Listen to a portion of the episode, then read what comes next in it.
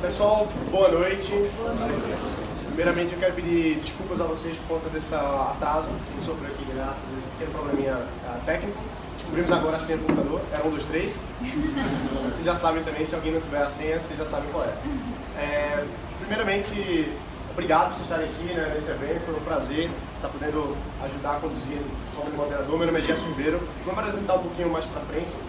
Mas antes eu quero falar da nossa mesa, que vai estar aqui falando sobre esse painel de investimento de startups. A gente tem aqui o Lucas Queiroz. O Lucas ele é cofundador da Inloco, uma das maiores startups do Brasil, que mais cresce aí, aqui em Recife, né? É, cofundador da Inloco, que é a maior rede de anúncios mobile do Brasil. Eles fazem anúncios dentro do celular. Com geolocalização em dólar, uma tecnologia que não existe em outro lugar. Só melhor linha reta.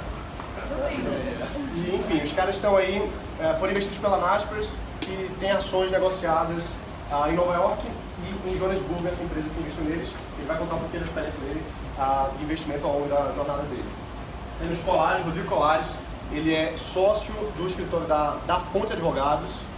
Uh, Rodrigo é, é, sócio da, da Fonte e atua na área de investimento, fusões, aquisições de empresas, tecnologias e negócios inovadores uh, com mais de 15 anos de experiência, sendo também mentor da Endeavor, do Cesar Labs.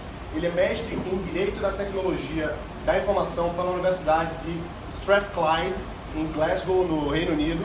É especialista em Direito Empresarial pela FGV e graduado em Direito no Brasil e na Espanha. Não é pouca coisa não, meu amigo. Cara é bom, cara é bom. Temos aqui também Domingos uh, Monteiro, ele é presidente da Neurotech, uma empresa de inteligência artificial daqui de Recife.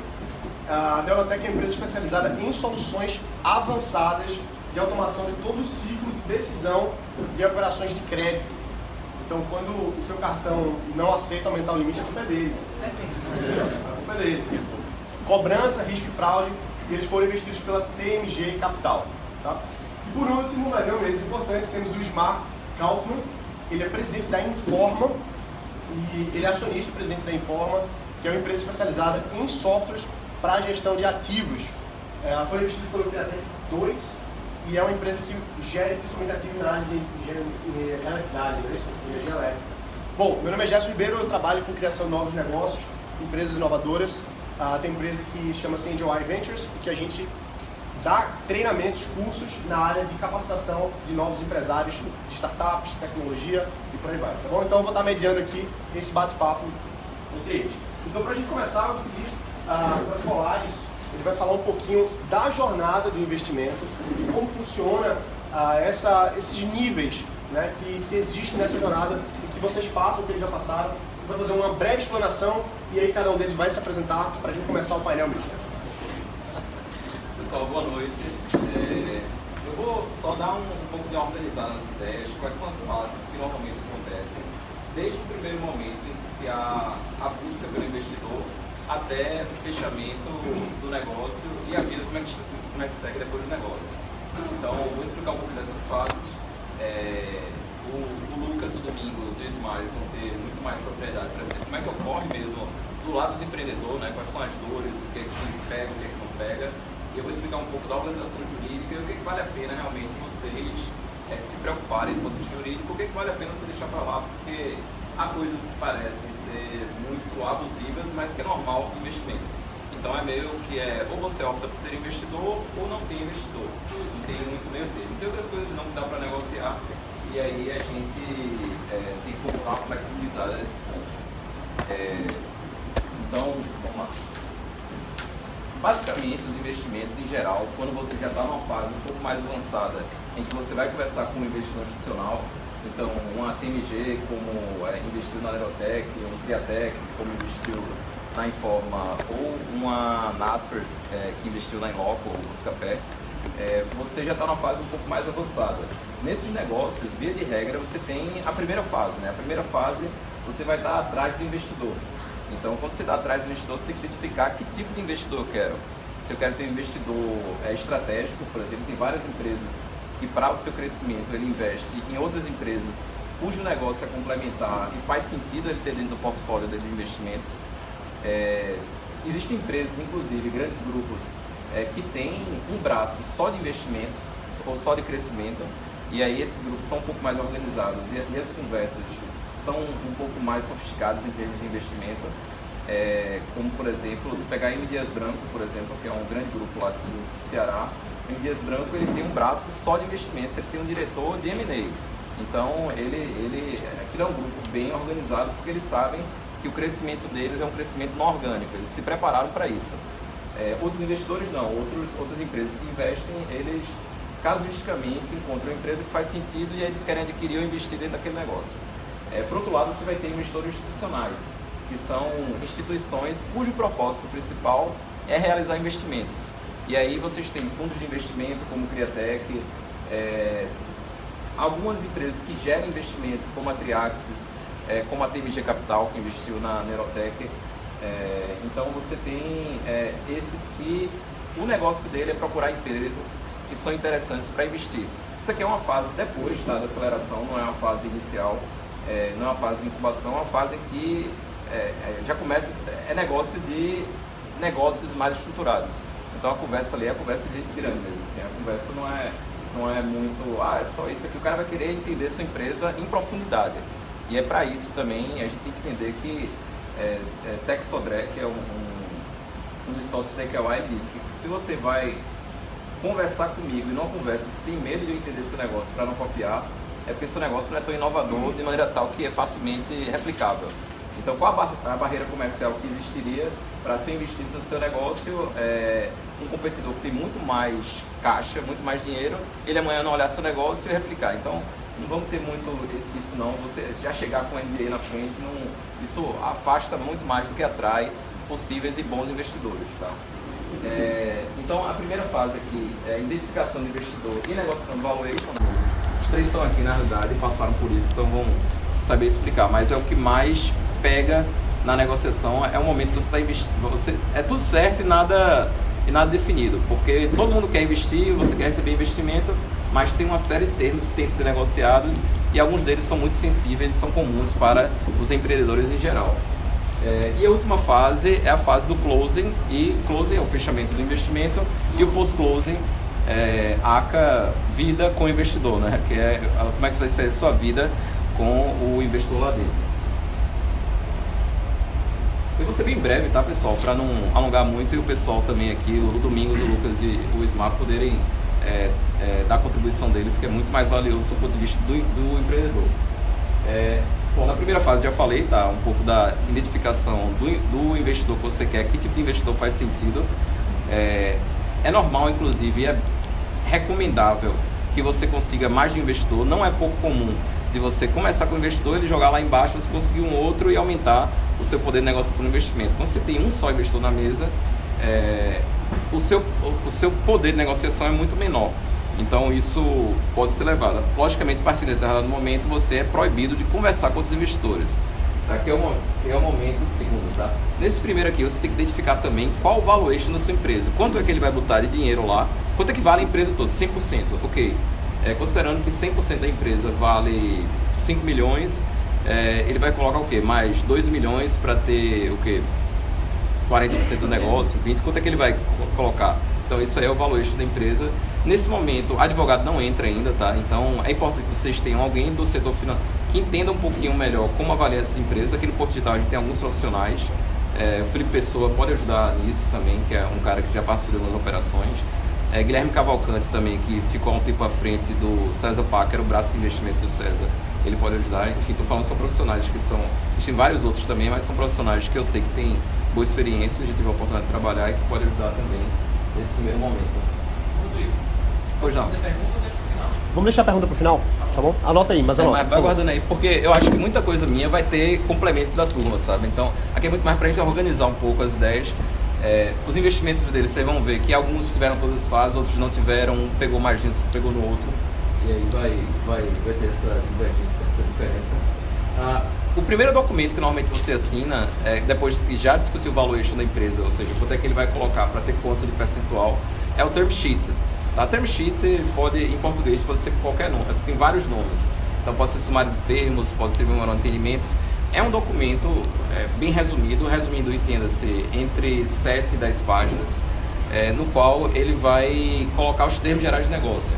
Então ele vai dizer quem são os sócios, é, quais são os direitos básicos dos sócios, de indicar um diretor, de indicar um conselheiro, é, quanto é que ele vai colocar dinheiro, para quanto é que ele vai ter de, de participação naquela empresa, é, quais são os direitos básicos que ele quer ter também depois do investimento, qual o tempo máximo também para ele fazer uma due diligence, que aí vai ser a parte que ele vai realmente entender o que é está na sua empresa, porque você assinou, digamos você negociou o term sheet, tá?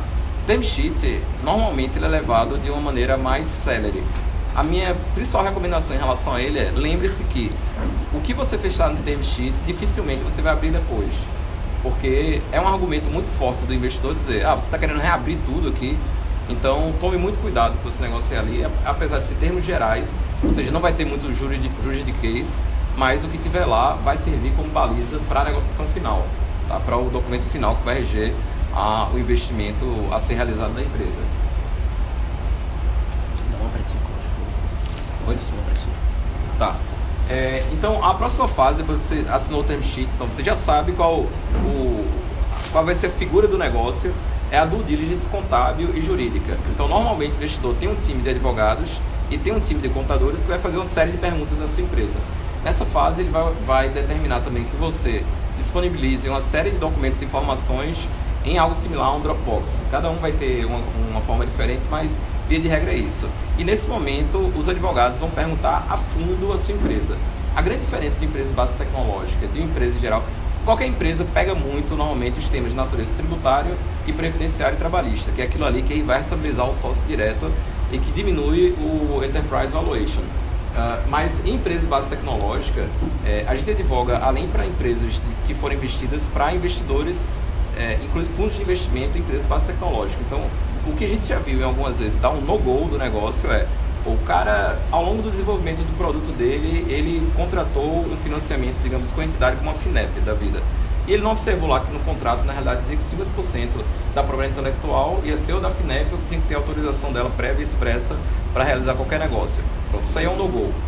Que às vezes a gente quer fechar muito negócio, quer tocar um, o desenvolvimento de um produto que pode um dia dar é, em uma empresa, mas observe os contratos que vocês celebram para conseguir fazer com que aquele produto saia do papel.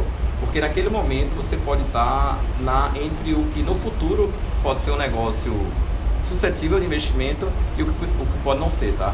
Então o que mais pega nisso normalmente é a produção da propriedade intelectual e se a empresa realmente detém ou não aquilo que ela está dizendo. Não adianta esconder porque nessa hora o time de advogados, eles vão ter um time de vários advogados, eles vão descobrir. E o que não descobrir, você pode ser responsabilizado no futuro. Então é a hora que você abre tudo realmente para a empresa. Uh, essa outra fase aí, de vez em quando, é no mesmo momento que está rolando a due diligence, mas é, se você tiver uma operação mais estruturada, ele vai ser no momento em que terminou a due diligence. É, existem vários termos, tá? Um acordo de investimentos, um acordo de subscrição, o SPA, cada um chama de uma maneira. É, ele vai, é um documento de 50, 70 páginas, então é um documento extenso realmente, porque lá ele vai estar tá dizendo todos os procedimentos e todas as condições do investimento. Então, eu só coloquei aqui algumas condições que mais ou menos normalmente pegam tá, nas discussões. É, a primeira é a modificação do valuation. Na due diligence, é, o investidor encontrou uma caveira de burro lá no seu negócio. Ele identificou que você nunca recolheu é, é FGTS, nunca recolheu alguns direitos trabalhistas, todo mundo era PJ. Enfim, ele vai identificar o que é que pode diminuir o valor da sua empresa e pode ter certeza, ele vai tentar o máximo possível desvalorizar a sua empresa. É, isso aí vai, pode repercutir diretamente em quanto é ele vai colocar, ou seja, ele consegue reabrir o valor que vocês tinham acordado de acordo com o que ele pode encontrar na due diligence. Tá? Ah, o segundo é drag along. Vários, várias empresas investidas têm muito receio disso. O que é, que é drag along? É a possibilidade de, se o investidor quiser vender a empresa completamente depois, ele pode dragar você, ele pode levar você junto. Ainda que o investidor tenha 40% do negócio, ou 50% ou seja, é uma condição muito comum, tá? Isso não é incomum, não. É mais, na verdade, é o mais natural. É que o investidor, logicamente, em igualdade de condições, ou seja, se, digamos, venderem o seu negócio por 10 milhões de reais no futuro e você tiver 60% do negócio, você vai receber 6 milhões. Então vai ser igualdade de condições. Ele também não vai vender o dele por pó, né? Por nada. O que se pode fazer aí para mitigar o risco é estabelecer um enterprise valuation mínimo. Ou seja, só, só tem a obrigação de ir junto naquele negócio se a empresa valer pelo menos X milhões. Senão você não tem obrigação, você não tem o direito de levar junto. O terceiro é o tag along. Tag along é o, é o, é o contrário, é o direito de um sócio ele acompanhar a venda que outro sócio eventualmente faça. Então, por exemplo, se um sócio ele vende, ele tem 30% do negócio e ele tem uma oferta no terceiro para comprar, ele primeiro tem que notificar todo mundo e todos os demais podem ir juntos no negócio com ele. Logicamente, dentro de sua, na proporção de sua participação no capital. Então, digamos que sejam três sócios e 33%. É, Cada um vai ter o direito de vender 11% do negócio completo, tá? Então, de maneira proporcional, também igualdade de condições. Uh, o quarto aqui, e aí como pessoa física, como pessoa natural mesmo, com a vida de vocês, pega muito na concorrência, é muito normal.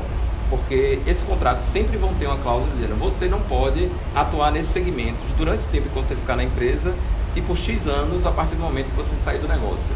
Discussões principais é o que é que quer dizer sair do negócio? É deixar de ser sócio ou é deixar de estar tocando o negócio? Uh, e o segundo é deixar muito claro qual é o negócio de vocês, tá? Porque, por exemplo, se eu sou da área de, de tecnologia da informação, não é razoável que se diga lá que eu não posso atuar na área de tecnologia da informação. Porque aquilo ali é tudo que eu sei fazer na minha vida, então não adianta, não, não vai funcionar. Tem que ser um negócio específico em relação àquela empresa. Tanto é, e também do outro lado, para o investidor é ruim que seja muito amplo, porque algumas vezes essas cláusulas, ainda que existentes, elas podem ser derrubáveis na justiça. Então, por exemplo, se, é, digamos, se fosse uma Lotec, Lotec é um pouco diferente, mas se pudesse fazer isso numa história de advocacia, dissesse, é, Colares, você não vai poder trabalhar com investimentos, assessoria a investimentos. É, ou direito societário, direito contratual e tecnologia, pô, é tudo que você faz na minha vida. Então, não dá. Aquilo ali eu conseguiria derrubar depois na justiça. Mesma coisa em relação a vocês, tá? Ah, por fim, aqui, lockup é uma cláusula que diz que os sócios não vão poder sair do negócio nem vender suas participações durante um período X. Então, assim, um prazo normal e razoável é de 2 a 3 anos, é, mas pode chegar até 5, tá?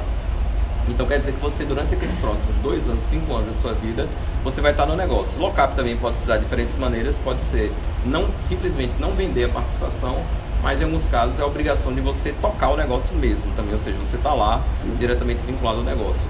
Normalmente não é feito muito isso não, você está lá no negócio direto, porque ninguém quer ter um empreendedor que não esteja instigado para tocar o negócio, não adianta nada também. Então normalmente é muito mais de você não poder vender. Hã? Vesting Pode ter um vesting também, né? Um período no qual você vai adquirindo mais participações dentro do negócio. Pode ser até um vesting reverso também, de você ir diminuindo a participação de acordo com o tempo que você está no negócio e ganhando mais dinheiro. Enfim, aqui tem coisa pra caramba, tá, pessoal? É muito normal você ter outras condições como earnout, que é você tá, você disse para o investidor, eu acho que com esse dinheiro aqui eu vou conseguir faturar tanto e ter um tanto de EBITDA. Rapaz, eu discordo, eu acho que não é isso. E aí você negocia, se eu bater aquilo ali, eu vou ganhar mais tantos mil, tantos milhões dentro do próximo ano, dentro do outro ano. Tem várias condições aqui. Como eu disse, é um documento de 40, 70 páginas, é um negócio bem extenso, tem muitas condições, mas eu acho que essa aí talvez são as que mais pegam assim como o cara como empreendedor mesmo. Né? E por fim aqui, é, você tem um closing. Todo mundo negociou o contrato, tudo certo, ok, vamos sentar numa sala, vai, vai assinar tudo, a empresa normalmente já foi transformada em SA, se for limitada, é, você vai abrir livros e lá você vai assinar o documento. No momento que assina o documento, fica todos os advogados, todos os assessores, todos os sócios na sala esperando que o dinheiro entre. É na hora mesmo, não tem, esse, não tem muito esse negócio de, ah, é, não, vou assinar aqui, entro na minha empresa e não vou receber o dinheiro. Normalmente, tá? Tem alguns fundos é, que não, tá? Tem alguns fundos que não, mas é, o mais normal é que fique todo mundo numa sala esperando o dinheiro sair e só dá, só assina realmente a transferência os documentos, os documentos não, os documentos assinados, mas só assina transferência de ações ou, ou Assembleia Geral, só sai todo mundo da sala quando o dinheiro bateu na conta mesmo, fica lá esperando é, numa sala e olhando no computador, ligando para o gerente, mas é, isso também não é regra, tá pessoal? Isso é o mais normal, mas não é regra. Há alguns fundos de investimento que tem procedimentos de compliance que faz com que isso aí demore até 60 dias. Então, é, bom, tem o pós-closing, que eu acho que aqui é, é o que o pessoal pode, pode falar também um pouco mais. Saiba, quem tem sócio tem chefe, então você vai ter o, aspecto positivo, você vai ter mecanismos de governança muito melhor, ou seja, sua empresa ser melhor gerida, vai ter melhores controles, vai ter administração financeira melhor, tem, tem alguns aspectos e é, post-close não bonito para saiba que sua vida vai ter um investidor do seu lado e isso tem vantagens e desvantagens que aí o pessoal vai poder explicar melhor. Bom, eu acho que era isso que eu queria trazer para vocês e queria chamar aqui o pessoal também para falar sua experiência. Obrigado, pessoal. Vamos sentando aqui, pessoal. É, Colares, senta junto com o pessoal, eu vou sentar aqui meio do lado. Deixa no primeiro ali que facilita a, a fila. Facilita a fila pra gente se É, orientar, pra né? gente. Pessoal, então eu vou pedir para vocês. É, vamos começar o painel, né? Primeiro eu queria que vocês falassem de forma muito breve a história de investimento que vocês tiveram na empresa. Que- por que, que vocês pegaram investimento? Em que momento isso veio? Vamos fazer de uma forma bem rápida. Assim. Vamos começar pelo Domingos, né? Seguindo a sequência aqui. Bom, boa noite, pessoal. Boa noite, pessoal. Boa noite. Ah, pra ter certeza que está todo mundo acordado, né? Bom, meu nome é Domingos, eu sou fundador e, e- e presidente da Neurotech. E a história da Neurotech Investimento, ela é uma história que vem desde a fundação, tá? A Neurotech ela foi criada dentro do César, tá? Nós fomos uma a gente estava na primeira leva de empresas que foram criadas pelo César, não era nem, não chamava nem incubação na época, era, era unidade de negócio. Era, era unidade de negócio, né? Era- e foram criadas, sei lá, seis ou sete empresas, a Neurotech era uma dessas. E desde a criação, a- o César tinha essa ideia de, de juntar investidores com ideias para poder potencializar. Então, para a gente foi sempre comum é, é, pensar, sonhar e trabalhar pensando em investidores. Mas, é, para vocês terem ideia, o projeto da Neurotech começou com uma pesquisa em 2000, a empresa só foi criada em 2003. E nesses três anos a gente deve ter conversado com uma dúzia de investidores, né? vários iam lá no César. E aí tem, o Colares falou muito bem aqui sobre o fit, né? Você tem que encontrar um investidor que case com a tua ideia e, e normalmente quando sua ideia não está aprovada, são poucos investidores que querem, que querem comprar a sua ideia e normalmente eles querem comprar a sua ideia em condições que você não tem interesse de vender, tá? Então a Neurotech foi, a- o projeto começou em 2000, mas a gente só fez o negócio, para vocês terem ideia, em 2013. Só fomos investir em 2013 depois de conversar com dúzias e dúzias de investidores. Passaram 13 anos aí, 10 anos antes de receber o investimento. É, porque no começo nós éramos muito pequenos, então ninguém queria, quem queria, queria em condições que a gente não achava interessante. Depois a empresa passou a ser bastante rentável. E aí, quando a empresa é rentável, todo mundo quer, mas também quer em condições que não são interessantes para a empresa. É, e depois eu comento outros, outros aspectos que o Colares falou, mas basicamente é isso. A gente sempre pensou em ter investidor para acelerar o negócio. E depois que a empresa começou a crescer, a ideia não era um investidor que trouxesse só dinheiro, né? era importante para a gente que trouxesse também conexão, trouxesse negócio, Eventu- é, efetivamente fosse um investidor que ajudasse a empresa a crescer. Tá? E quando a gente escolheu o investidor, foi muito focado nisso. Né? Vocês terem ideia, o investidor da Neurotech, ele, é, é- o, o maior case de private equity no Brasil é desse investidor, que é o Odontoprev. Foi o investidor que escolheu a Neurotech e ele, ele analisa em torno de 100 empresas para fazer um investimento. Então, foi uma, uma peneira muito grande que a gente passou. E a gente, a gente aceitou uma condição de, de, de valuation, inclusive menor do que um outro investidor, que queria pagar quase o dobro do que aquele investidor. Só que esse investidor queria pagar o dobro do que o primeiro investidor, ele, ele era o que a gente chama de, de, de, é, é, game over, né? porque ele queria comprar a empresa inteira. E para a gente era importante que a gente ganhasse com o crescimento da empresa também. Tá? Então, a empresa já é três vezes maior do que era quando foi investida né? e já vale bem mais, então a gente acha que fez a decisão correta. Tá? De bola. Obrigado. Vamos lá, Lucas. Conta um pouquinho da história de vocês. Boa noite, sou o Lucas, sou um dos fundadores da Inloco. É, e a Inloco surgiu na universidade, num projeto lá, tem uma cadeira na universidade, você tem que criar uma empresa. Não era só fazer o projeto tecnológico em si, você tem que pensar um pouco mais além disso, pensar na marca, no produto, pensar no oceano azul da sua empresa, né? o que, é que diferenciava você das outras empresas que estão no mercado. Começou aí, a gente quando acabou a cadeira decidiu levar para frente o projeto. Participamos de algumas competições de startup. Em alguma delas nos demos bem, assim ficamos bem colocados lá e ganhamos uma vaga na incubadora do Porto Digital. Então, a partir daí foi que o negócio começou a ir para frente mesmo. A gente começou a levar a sério o negócio. Começou a ir para essa incubadora, trabalhar todo dia lá, desenvolver a tecnologia da gente, que, que é uma tecnologia de localização em ambientes fechados, certo? Inicialmente a aplicação era você vai frequentar um lugar, um restaurante, por exemplo, você vai receber o cardápio do restaurante no seu celular. Então, para isso, a gente precisava saber onde o usuário está. E precisava saber disso em ambientes fechados, onde o GPS não funciona. Então, a gente acabou desenvolvendo essa tecnologia é, que foi, se tornou o ativo de fato da empresa, né? E e participando de outros eventos, saindo em mídia, como startup, etc., o Buscapé viu a gente. A gente estava procurando, sim, investimento. A gente estava procurando porque para a gente era essencial no momento. Se a gente não conseguisse o investimento naquele momento, a gente não tinha um produto pronto ainda no mercado para ganhar dinheiro, provavelmente a gente ia acabar morrendo.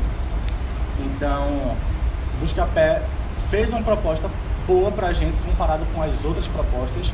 A gente sempre tem esse dilema que, que ele falou aí de quer oferecer menos do que a gente do que a gente quer, entendeu? Mas naquele momento era a proposta que faria a gente sobreviver e continuar.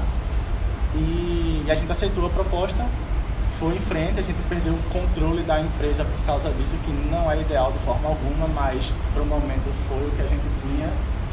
E, e depois disso, continuamos com a relação com, com o Buscapé. A relação teve seus problemas, aí o que o Colares falou do pós-closing. A, a coisa não andou tão bem com investidores, queriam que a gente batesse tais metas que não eram interessantes para a empresa no momento, etc. A gente teve alguns conflitos e acabou mudando de investidor. Como assim? A Naspers, eles são os investidores do Buscapé, certo? E a partir desse conflito com o Buscapé, a gente acabou saindo do Buscapé e indo para a Naspers. Então a gente ainda está finalizando toda essa negociação ainda Naspers, mas já está tá bem no, no, final isso aí. Então o histórico de investimento da gente é esse. A gente recebeu o dinheiro do Buscapé, depois foi para Naspers e já recebeu também ó, alguns pequenos aportes para se manter. E a gente está agora numa terceira rodada, essa rodada do, da Naspers nem considera tanto uma rodada, que é algo pequeno mesmo uma terceira rodada para pegar e trazer um outro investidor para dentro. Então esse é o momento atual da, da gente. Sou Ismar, lá em Forma. É, a gente, companhia mais antiga, a gente começou em 93 dentro do Centro de Informática da Universidade Federal de Pernambuco. É, eu ajudei, eu era do César também, ajudei os primeiros projetos que depois viriam se transformar na Neurotec. Também tive um bom contato com o pessoal. Não era o nome da empresa? Bio, o Bio, o Bio, Bio. E, e a Informa, a gente, desde o começo da Informa, a gente tinha uma visão de que em algum dia a gente ia precisar de investidor. A gente fez muitas conversas com candidatos a investidores ao longo de 20 anos. Passamos muitas conversas e muitas vezes nada que progredisse. E até o momento em que a gente decidiu que era a hora. E aí quando a gente decidiu que era a hora, a gente teve uma conversa, e uma, em mais uma conversa que a gente teve, a gente chegou à conclusão que não estava preparado para essa hora. A gente mudou a, a estrutura da empresa. Os quatro sócios originais, que eram os mesmos quatro sócios por 20 anos, decidiram contratar um CEO, decidiram contratar um chefe. Né, os quatro sócios eram quatro diretores, a gente contratou um outro, um outro, outra pessoa para ser o nosso diretor ele, digamos assim, treinou a gente, ensinou a gente como estruturar a empresa, como se organizar, como se preparar para o momento de investimento, até que chegou a hora em que a gente contratou uma outra empresa, que é uma empresa de. não é bem uma boutique de investimentos, é uma assessoria de encontrar investidores. Eles não são boutique de investimentos, eles são assessoria de procurar investidores. Finder? Tipo Finder? É, é. Ele é muito profissional. É,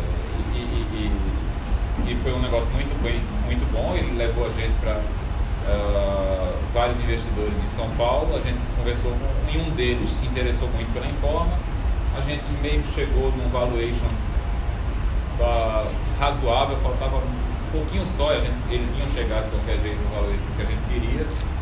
E aí quando a gente estava faltando alguns dias, já estava com o term sheet bastante avançado, só que eu estava adiando a assinatura do term sheet porque estava me sentindo à vontade com isso. Até que chegou um outro, um outro grupo de investimento, que é o Piatec 2, e disse, não, peraí, antes de você assinar esse negócio, deixa eu conversar contigo. Aí disse, tá bom, diga lá. Aí disse, explica. Pá, pá, pá, não, a gente tem interesse também. E aí eu resolvi conhecer e lá na série deles e vi que eles eram muito melhores por esses outros uh, fatores. Quer dizer, o valuation ia ser igual nos dois, não ia, eu, eu, eu não precisei abrir mão de, de, de, de, nada em, em termos de valor objetivamente, financeiramente, não, não precisei abrir mão de nada, mas eu vi que o, futuro da gente ia ser muito mais interessante conversando com aquele outro, com esse segundo grupo. E aí peguei um avião, fui em São Paulo, agradeci muito ao primeiro grupo, disse a eles que é, teria muito interesse se um dia eles quisessem ser co-investidores junto com o primeiro, mas a gente tinha feito uma opção diferente. E aí entrou na coisa do term sheet, bem, bem no, no, no modelo aí que está desenhado, bem, assim, bem seguindo mesmo essas etapas, não foi uma coisa, a gente não pulou etapa não, a gente foi bem desse jeito, sendo que talvez eu diria que a etapa da negociação do acordo de investimentos para a gente foi bem mais longa do que a etapa do term é, foi uma coisa desgastante, talvez porque a gente não soubesse que algumas daquelas cláusulas eram cláusulas padrões, a gente disse, olha, mesmo sabendo, mesmo que você me diga que é, que é padrão, eu não quero. Desse jeito eu não quero, e a gente tanto brigou que eu tenho a impressão que o próprio fundo de investimento até reviu algumas cláusulas padrões dele. Eu acho que acredito que cada, cada, a cada novo negócio eles vão revendo, né? Você vai melhorando o seu contrato para que represente melhor uma coisa mais, mais justa. E claro que não existe justo, né? existe justo para cada caso. Né? As pessoas valorizam coisas diferentes. As pessoas valorizam, pessoas diferentes valorizam situações diferentes. Ah, na nossa empresa a gente não tinha ninguém que fosse funcionário público como sócio. Uma outra empresa que tinha, eu já soube de um problema que eles tiveram, então eles já tiveram uma outra negociação. Aquela empresa tinha uma pessoa que tinha uma segunda atividade. Aquela empresa tinha duas empresas e eles só estavam investindo em uma e a outra era parceira.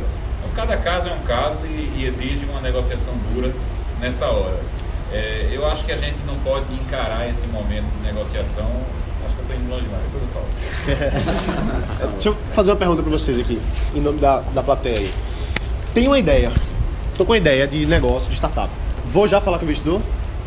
Posso? É, Polaris falou isso, eu fiquei pensando aqui. Não é incomum é, pessoas virem conversar comigo exatamente isso, né? Poxa, eu tô com ideia, mas estou com medo de falar com fulano porque ele vai roubar minha ideia, ou com ciclano que vai roubar minha ideia. É, cara, isso é mais comum do que a gente imagina, tá?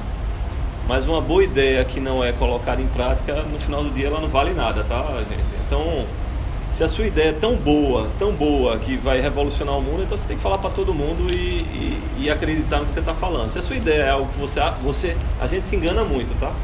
Então, se é algo que você acha que é maravilhoso, mas que você não pode falar para ninguém porque alguém vai inventar, pode acreditar que daqui a pouco alguém vai estar fazendo isso. Não tem barreira nenhuma, né? Não tem barreira. Então, é, é isso, isso é, é algo que, que, eu vejo muito quando converso com as pessoas aqui no Brasil, mas se você for ver a cultura de fora, as ideias estão aí para serem, serem discutidas e serem é, questionadas e serem postas à prova.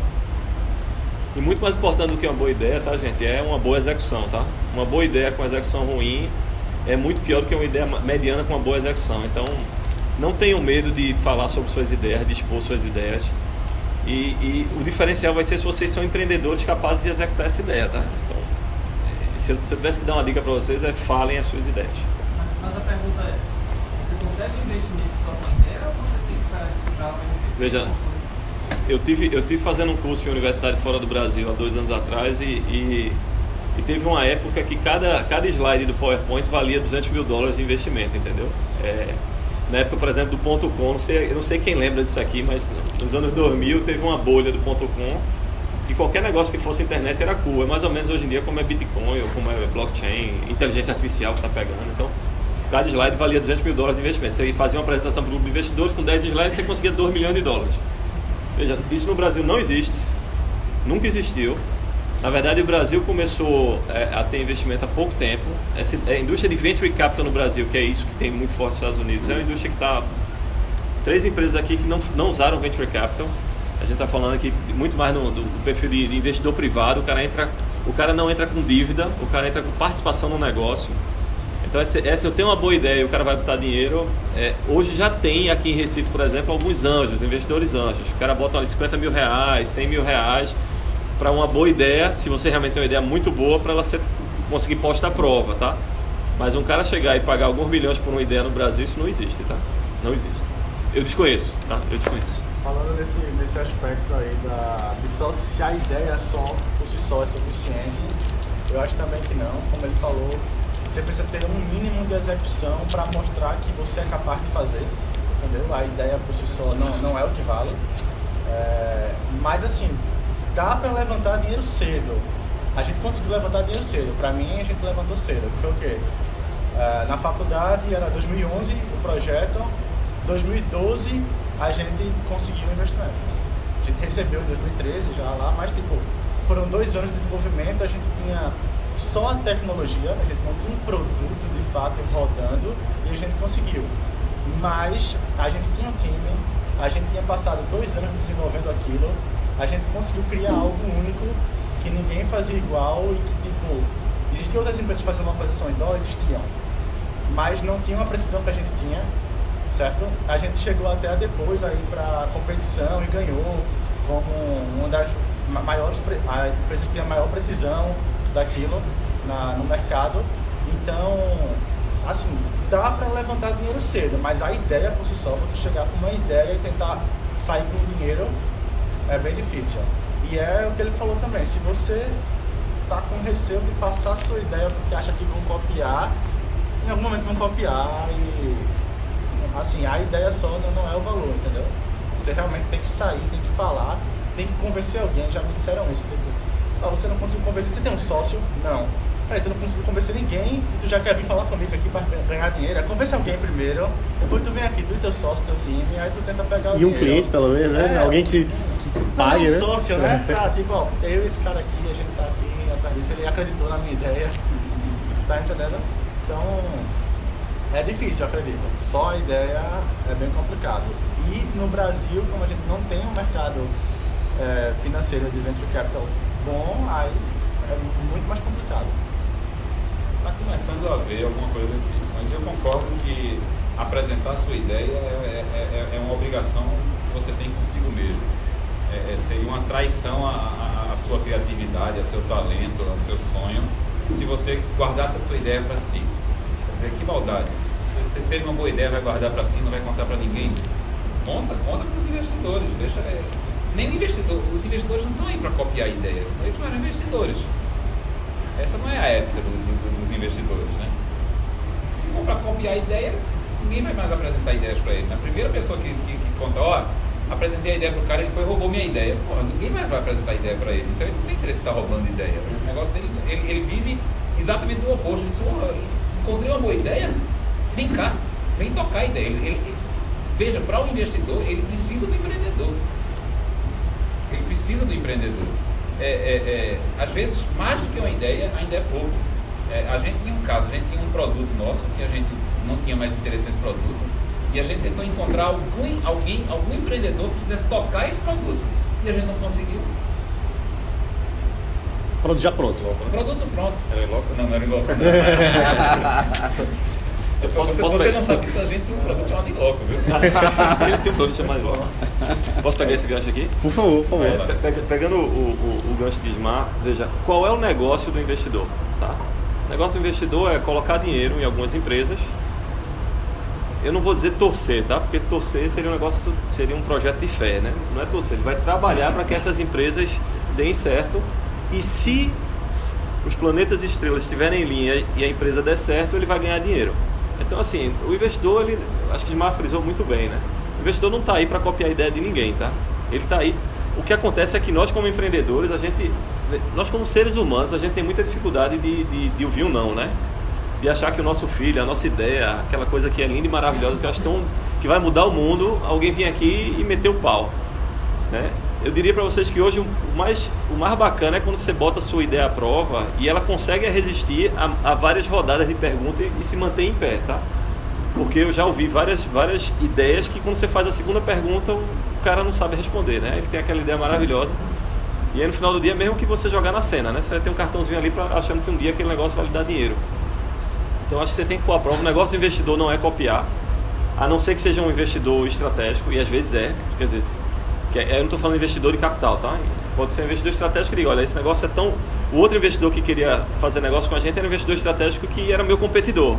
E a gente tinha certeza que ele queria comprar, pagar muito para no outro dia fechar o negócio, pegar a carteira de cliente.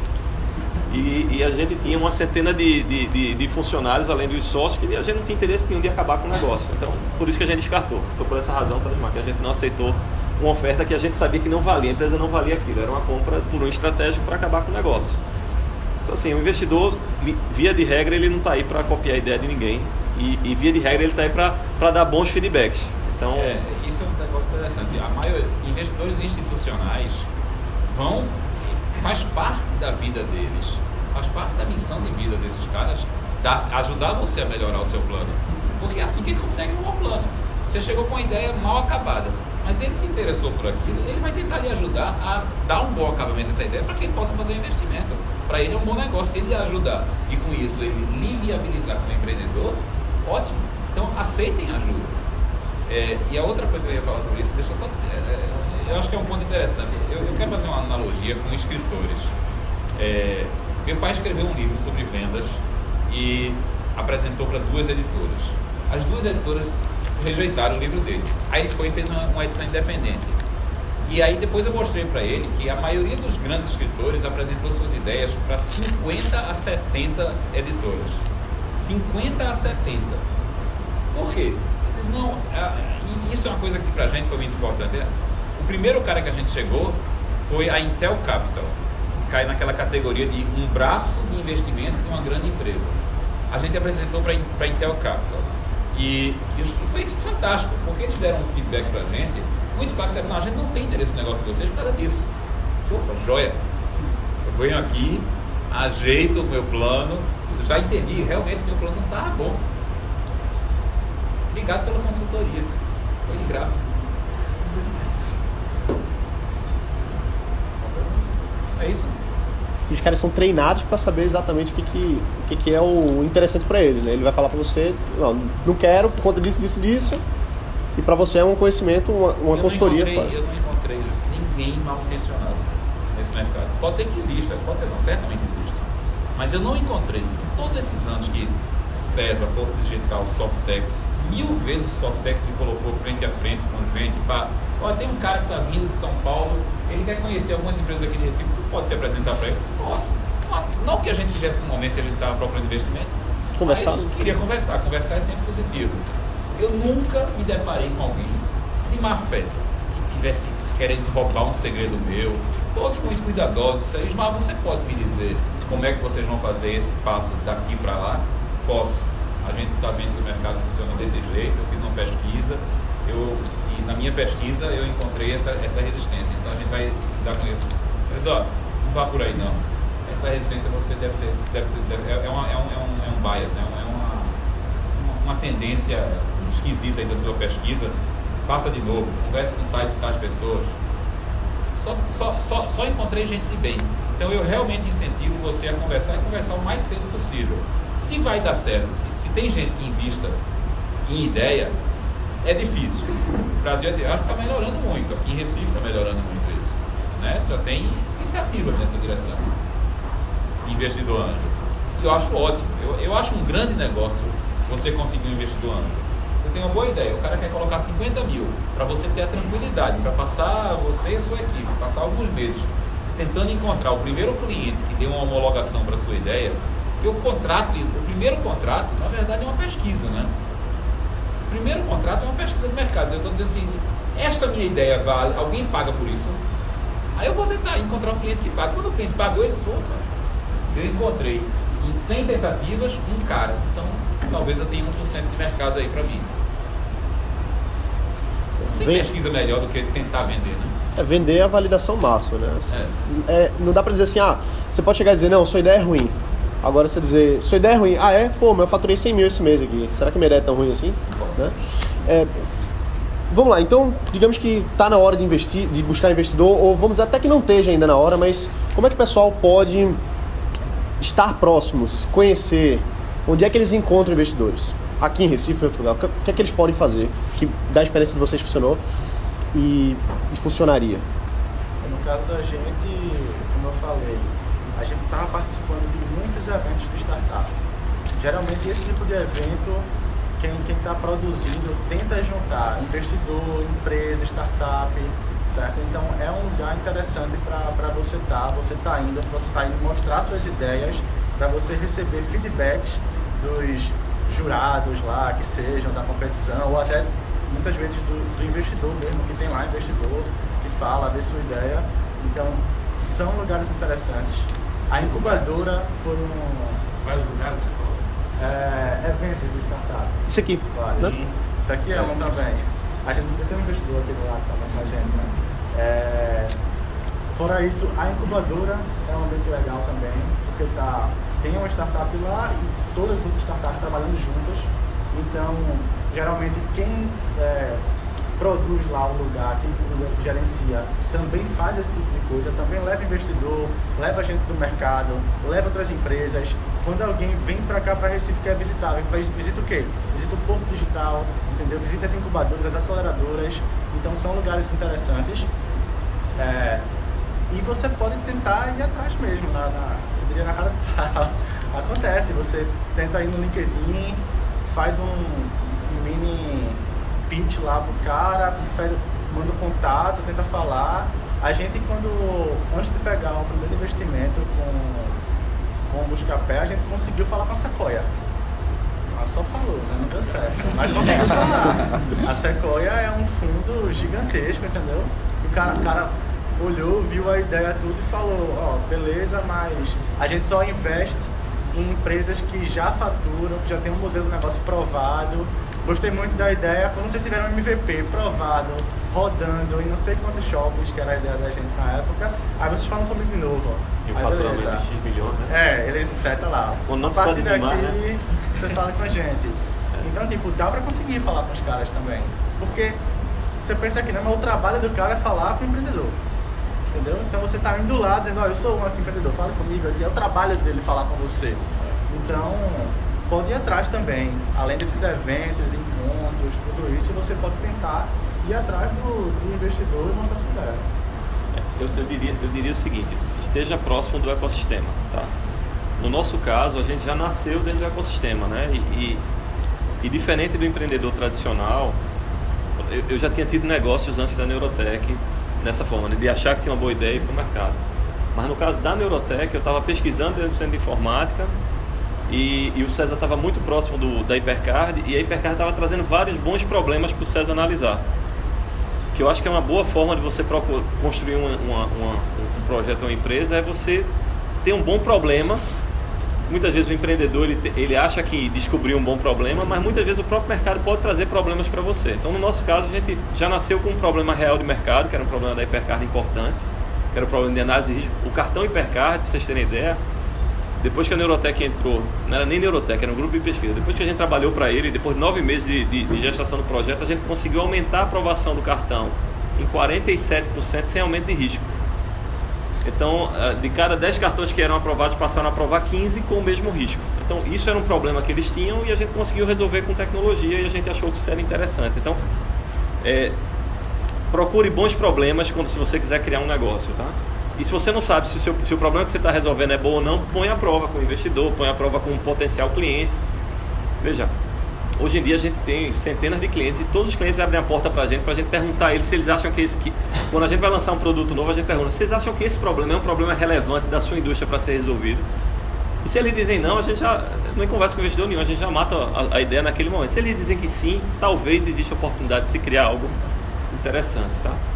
Então eu diria que para você estar tá próximo de investidores, eu diria esteja próximo do ecossistema. O ecossistema hoje aqui ele é bem rico, né? A gente tem o Porto Digital, a gente tem o Softex, a gente tem a, CEPROP, tem o César, Manguezal. O César está fazendo várias rodadas de, de, de, investimento. Tem investidores anjos que estão junto com o César, Ítalo e Ives. Então, assim, tem, tá bem mais fácil hoje do que já foi no passado para você é, colocar boas ideias à prova, tá? E, e, como foi dito aqui, cara, assim, os investidores querem boas ideias mesmo. Se a ideia for boa, esses caras vão estar muito interessados, tá?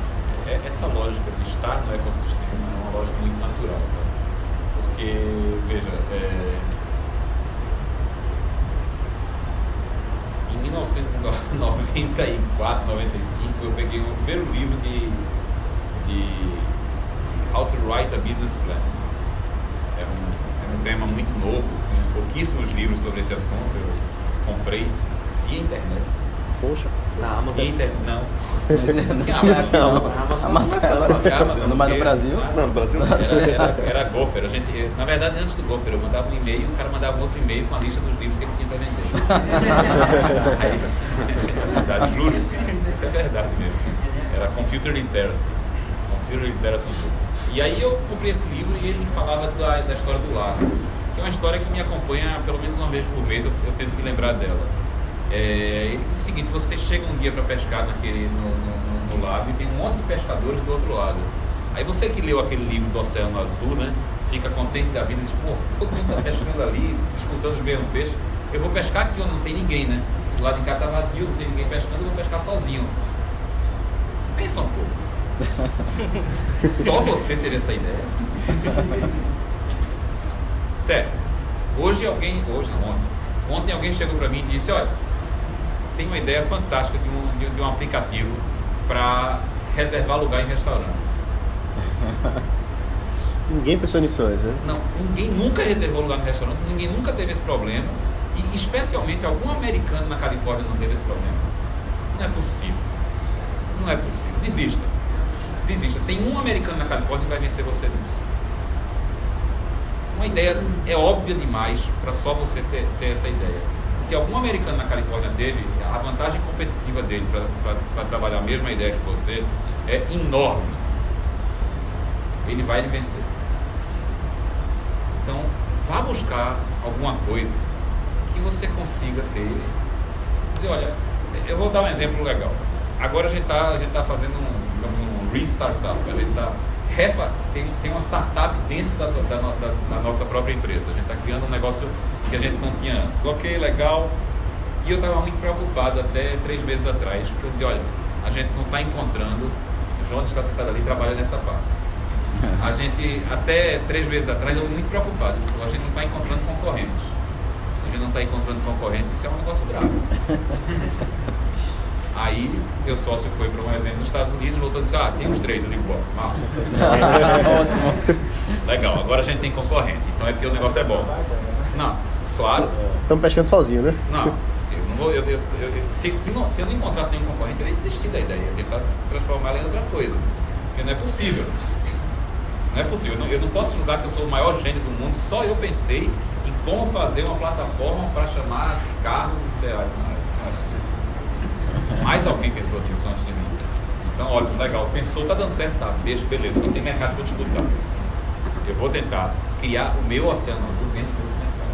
Mas tem que existir mercado, tem que existir gente querendo pagar para eu poder vender. Se não tem ninguém querendo pagar do outro lado, não importa quão boa seja a minha ideia, ela não tem é, o que Raim disse, a palavra que ele usou foi relevância econômica. Eu adorei essa palavra. Não. Relevância econômica, ou seja, ah, rapaz, eu, eu fui numa empresa e meu primo que trabalha nela me mostrou que os caras passam um mês por ano para produzir um determinado relatório. Se eu conseguir fazer esse relatório sair em um dia, fantástico, os caras vão, vão me pagar o salário do cara que passava um mês, né? Não. Não. Alguém perguntou a um diretor da empresa se ele está disposto, entre as muitas coisas que ele tem para investir, em poupar esse um mês, pode ser irrelevante para ele. Não, eu vou estar gastando esse mês de um funcionário para fazer isso. Porque eu tenho isso.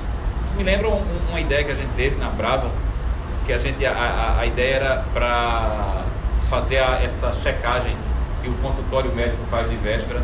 Liga, olha, você tem uma consulta marcada para amanhã. Você quer, você, você vem mesmo, né? Não tem esse negócio, né? Os consultórios ligam para você para confirmar, para não perder o horário.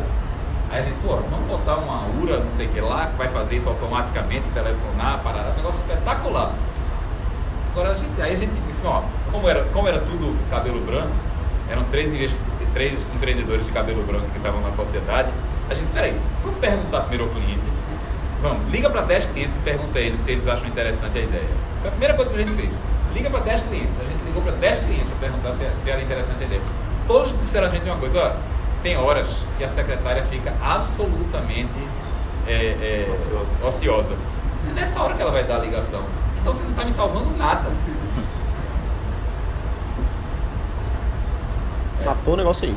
Matou o negócio aí. É validação. E, né? pessoal, uma coisa que, bom, eles são modestos, não vão falar deles próprios, mas que quem investe em empresa base tecnológica é consenso.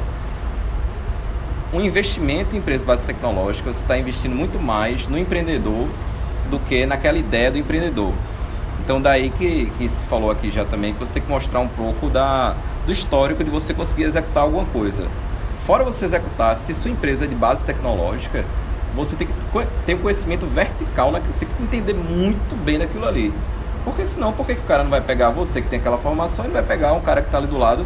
O SIM é um, é um centro de excelência reconhecido no Brasil e fora do Brasil. Por que, que não vai ter o cara lá do lado ele vai pegar um cara mais experiente que você ou o cara que está lhe ensinando e, e fazer aquilo ali? Não, você tem que demonstrar que fora você conhecer muito bem e saber executar aquilo ali, você é um cara ponta firme que vai saber é, empregar aquele seu conhecimento em coisas práticas, em problemas práticos e, e, juntar uma coisa com a outra, né? Que também não adianta aquele cara que é o cientista maravilhoso, o cara é o professor, tem quatro pós-doutorados e não sei o que, mas o cara tá lá, tá no, na viagem da maionese dele da teoria de não sei o que. Não adianta né, também. O cara tem que pegar e saber colocar aquilo ali, resolvendo problemas e transformando, transformando problemas em dinheiro. Como a gente atua muito do lado do investidor também, a gente vê muito isso, muito. Então, assim, é uma equação o cara tem que ser bom tecnicamente, mas tem que ter aquele negócio, aquela balança de mercado e olhando para a realidade prática das coisas, né?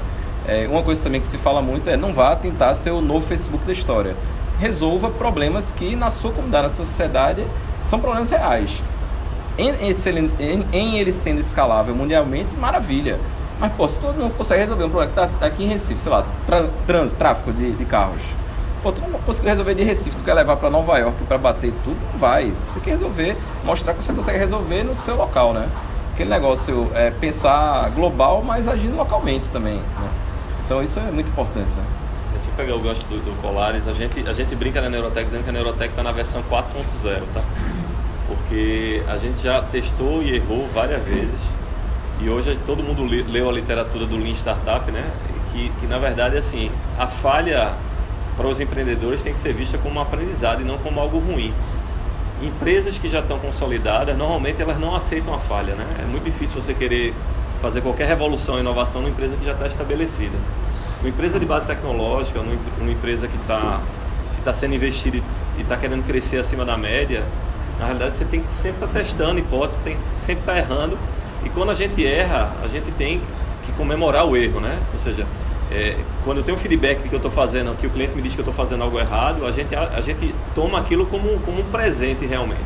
Né? E aí você vai tentar fazer diferente. E é aí que está a personalidade que o Colares falou que o investidor, que o investidor quer. Na verdade, ele, ele acredita, ele pode até acreditar na sua ideia.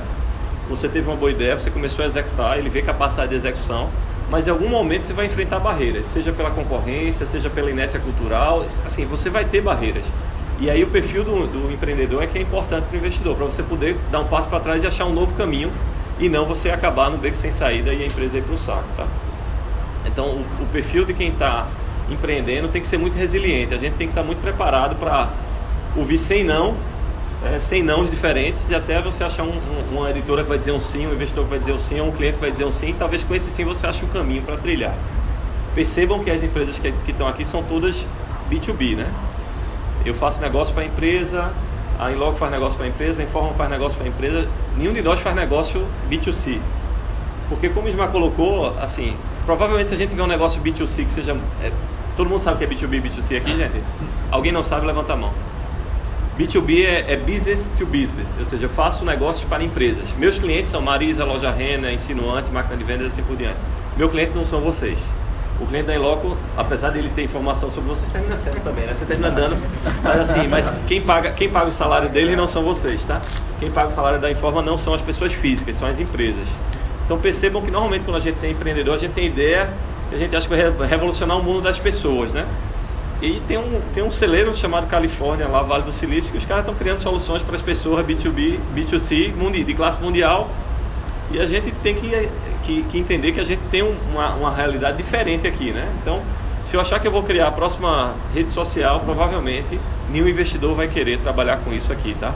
Eu vou dar um exemplo. Eu tenho um grande amigo, uma pessoa que eu gosto muito, que eu conheci recentemente, e que ele veio dizer, olha, ele tem uma empresa de tecnologia, a empresa que ele sustenta a família com essa empresa, e veio dizer, olha, eu acho que está na hora de dar o próximo salto. E aí ele veio conversar comigo sobre a ideia dele, o que ele tinha e quem eram os competidores internacionais. E eu, como não entendia nada daquela área, disse: Olha, eu vou abrir para você. Ele estava fora do ecossistema, que é o que a gente está falando aqui. Eu vou abrir para você o ecossistema para você falar. Foi falar com o Felipe Pessoa, com o Teco Sodré, com essas pessoas. E, cara, depois da primeira conversa, os caras ligaram para mim e disseram: Ó, a ideia do cara é um. Desculpa a expressão, tá gravando isso aqui não? Tá. tá. Não é tão boa. Não era, não era economicamente, não era economicamente viável. Relevante, né? porque esse negócio foi muito relevante há 10 anos atrás. É, não é relevante agora. E aí, cara, assim, ou esse cara pivota o negócio, ou, ou ele não vai conseguir investidor aqui localmente. E veja, não é um negócio ruim, ele sustenta a família, ele está super bem, ele tem um negócio que é, que é rentável, que dá pouco trabalho e, e- e boa grana, mas que não escala, não cresce. Né? Então, pra gente pensar aqui que assim, não é só. Para você ter um negócio, e é um caso B- B2C, tá? Então, um negócio B2C para ter sucesso aqui na nosso, no, no nosso mercado, a não ser que seja um negócio muito é, cultura pernambucana, né? Manga e tal, coisa desse tipo, dificilmente você vai conseguir escalar para o globo, tá?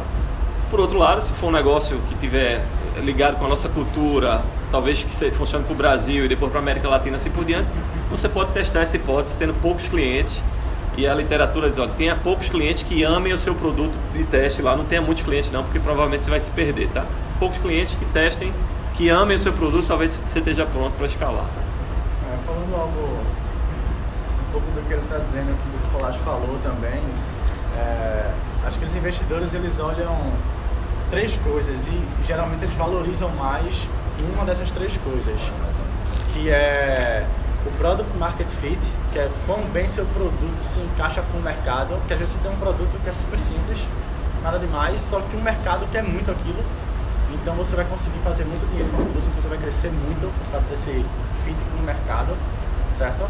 Olha o time, que foi o que o Polaris falou, tipo, o cara vai investir, ele fala, pô, essa pessoa tem um produto massa, mas o time é ruim. Ele valoriza mais o produto, ele vai e investe. Porque o produto market fit é muito bom. Tem um investidor que olha pro time e faz, pô, esse time é do caralho. Essa ideia não der certo, eles vão inventar outra coisa que vai dar certo e bora seguir em frente. E a ideia em si, né? Que é, tem, tem investidor que foca na, na ideia. Mas é, a gente teve, teve umas aulas, acho que alguns três, quatro meses atrás, e o pessoal geralmente tende a focar mais nessas outras duas primeiras coisas que eu falei, que é o Product Market Fit e o time. É, então, assim, às vezes é difícil saber o que é que o investidor está procurando, mas se você tiver essa, essa ideia, é interessante você tentar mostrar aquilo pro cara, às vezes. Vezes você faz um deck de investimento, você não foca no seu time. Pô, minha ideia isso, a gente faz isso, que legal, mas não, não mostra que você conseguiu criar um negócio foda com dois caras, três, entendeu? Que você conseguiu, seu time executa muito bem. Então, assim, a sugestão é, tente mostrar os três, que aí você consegue abranger todo mundo. Mostra a ideia, mostra o time, que é o que o Tolage falou, e tente mostrar também que seu, eh, seu produto ele encaixa no mercado. Porque se ele encaixar, tem até umas discussões que o pessoal fala que é mais importante um ou outro. Tem gente que diz que se tiver market fit é o que lhe interessa e pronto. Pode ser um time que executa mal, pode ser uma ideia bosta. Mas se o produto tem. O pessoal quer comprar o produto, vai dar certo. Então, é, assim, diria, mostrem os três, claro, mas sempre se perguntem também isso, entendeu? Se a sua ideia é interessante, bote à prova, como o pessoal falou, o time e se tem mercado. Tem mercado para aquilo que, é o que ele falou de ser financeiramente relevante, né? Economicamente relevante. A gente vai Ah. aprender. Essa aí, É, essa, essa eu vou guardar também. Não, Adorei essa palavra. É, antes de a gente abrir para perguntas pro pessoal, Lá, lá tem uma pessoa segura só um pouquinho. A gente vai abrir pra perguntas já já. Você vai ser. Quem é a pessoa? Vê. Tu vai ser o primeiro, tá? Segura só um pouquinho. Não, não, segurei, segurei. A gente vai abrir pra pergunta já já. Pera aí. É... Beleza, a pessoa vai atrás do investidor, ele tá pronto, tá com o product market fit ou enfim, acha que tá na hora. O que é que ele deve prestar atenção para se proteger numa situação de negociação com o investidor? Eu queria até começar a pergunta dire- direcionada para Colares. É, claro, quero que todos falem, mas eu queria ver um pouco do lado do advogado, vamos dizer assim. O que, que o advogado diria pro, pro empreendedor se defender? Mas eu acho que é muito como, como o Ismar falou, sabe? Depende muito do empreendedor, do cara, sabe? É, tem cara que vai dizer, bicho, eu não tenho nenhum problema, tenho uma não concorrência aqui que vai me deixar cinco anos, que essa aqui é minha empresa e eu vou receber investimento, esse negócio aqui vai dar muito certo, é isso mesmo que eu quero. Tem empreendedor que vai dizer, bicho, eu quero me proteger porque eu não quero que amanhã o cara chegue e me, me despida.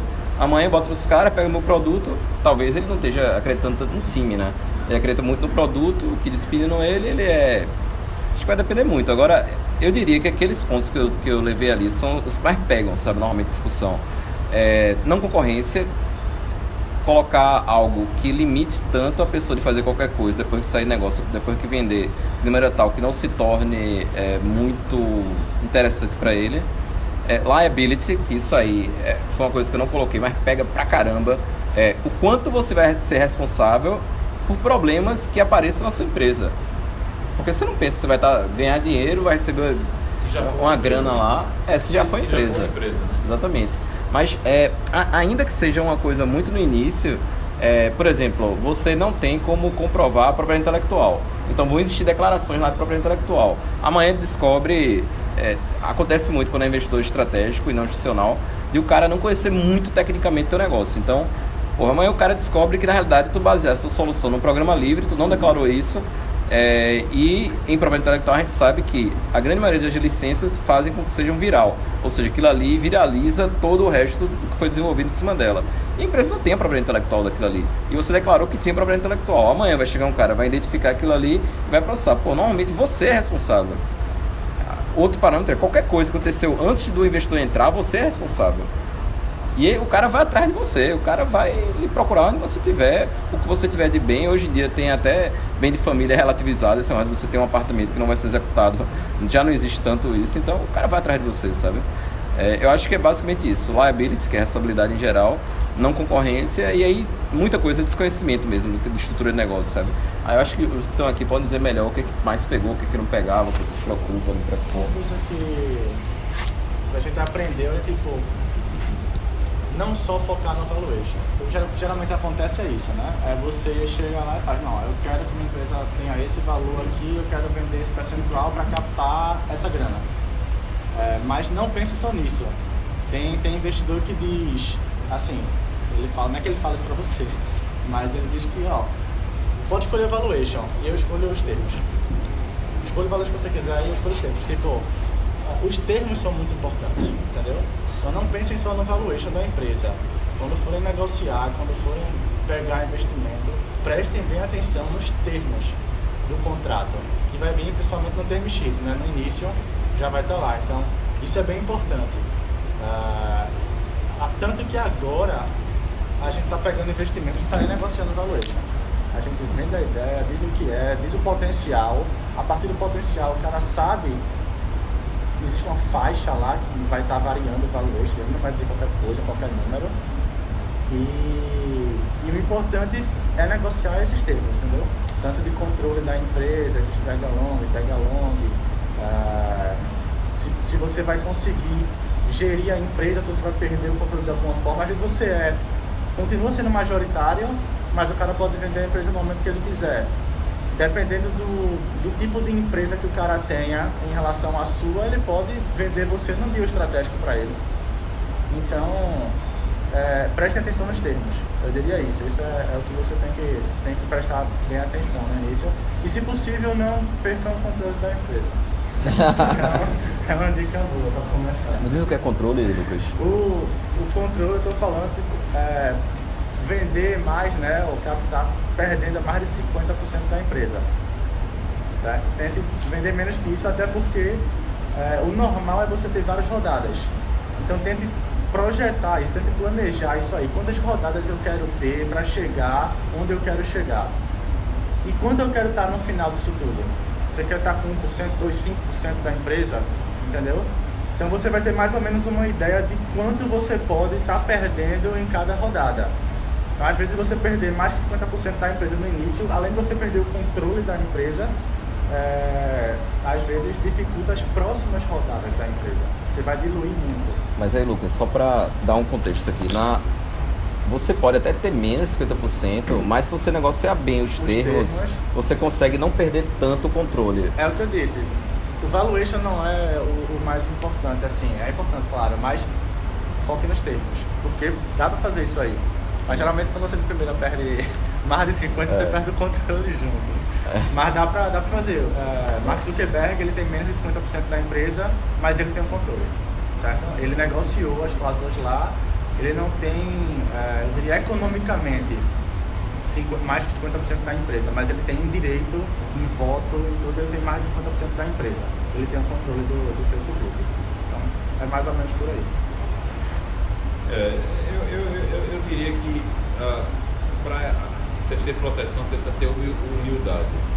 Você precisa reconhecer que se é a primeira ou é a segunda vez que você está fazendo isso, você não fez mil vezes isso. Tem uns caras que fazem isso mil vezes, chamado advogado. Uma classe de pessoas que feita, feita esse sujeito aí. Faltou dizer isso, né? Se puderem, contratem um advogado para ajudar. Eu, eu acho que não façam sem contratar um advogado. Por, por, por essa razão, sabe? Veja, eu, eu tenho 52 anos agora. Quando eu estava negociando, então foi dois anos atrás, três anos atrás, eu tinha 49, 50 anos de idade. Teoricamente, eu, eu, eu sou fundador do César, então eu ajudei várias empresas né, a negociar, a se criar, estudei esse negócio um bocado. Então, teoricamente, eu deveria ser um cara que tinha uma autoconfiança forte. Não tinha nenhuma. Não tinha nenhuma. Eu tinha absoluta segurança de que, eu, que o que eu sabia não era o suficiente. E, e- e- e a, a lógica de ter um advogado que não esteja lá para a questão jurídica somente, que esteja lá como um analista de risco. Essencialmente, esse é o papel do seu advogado. Ele vai analisar os seus riscos e vai explicitar para você. Porque a decisão de, de- de qual é o tamanho do risco que você quer correr, o que é que você quer colocar em jogo na sua vida, é sua, não é do advogado.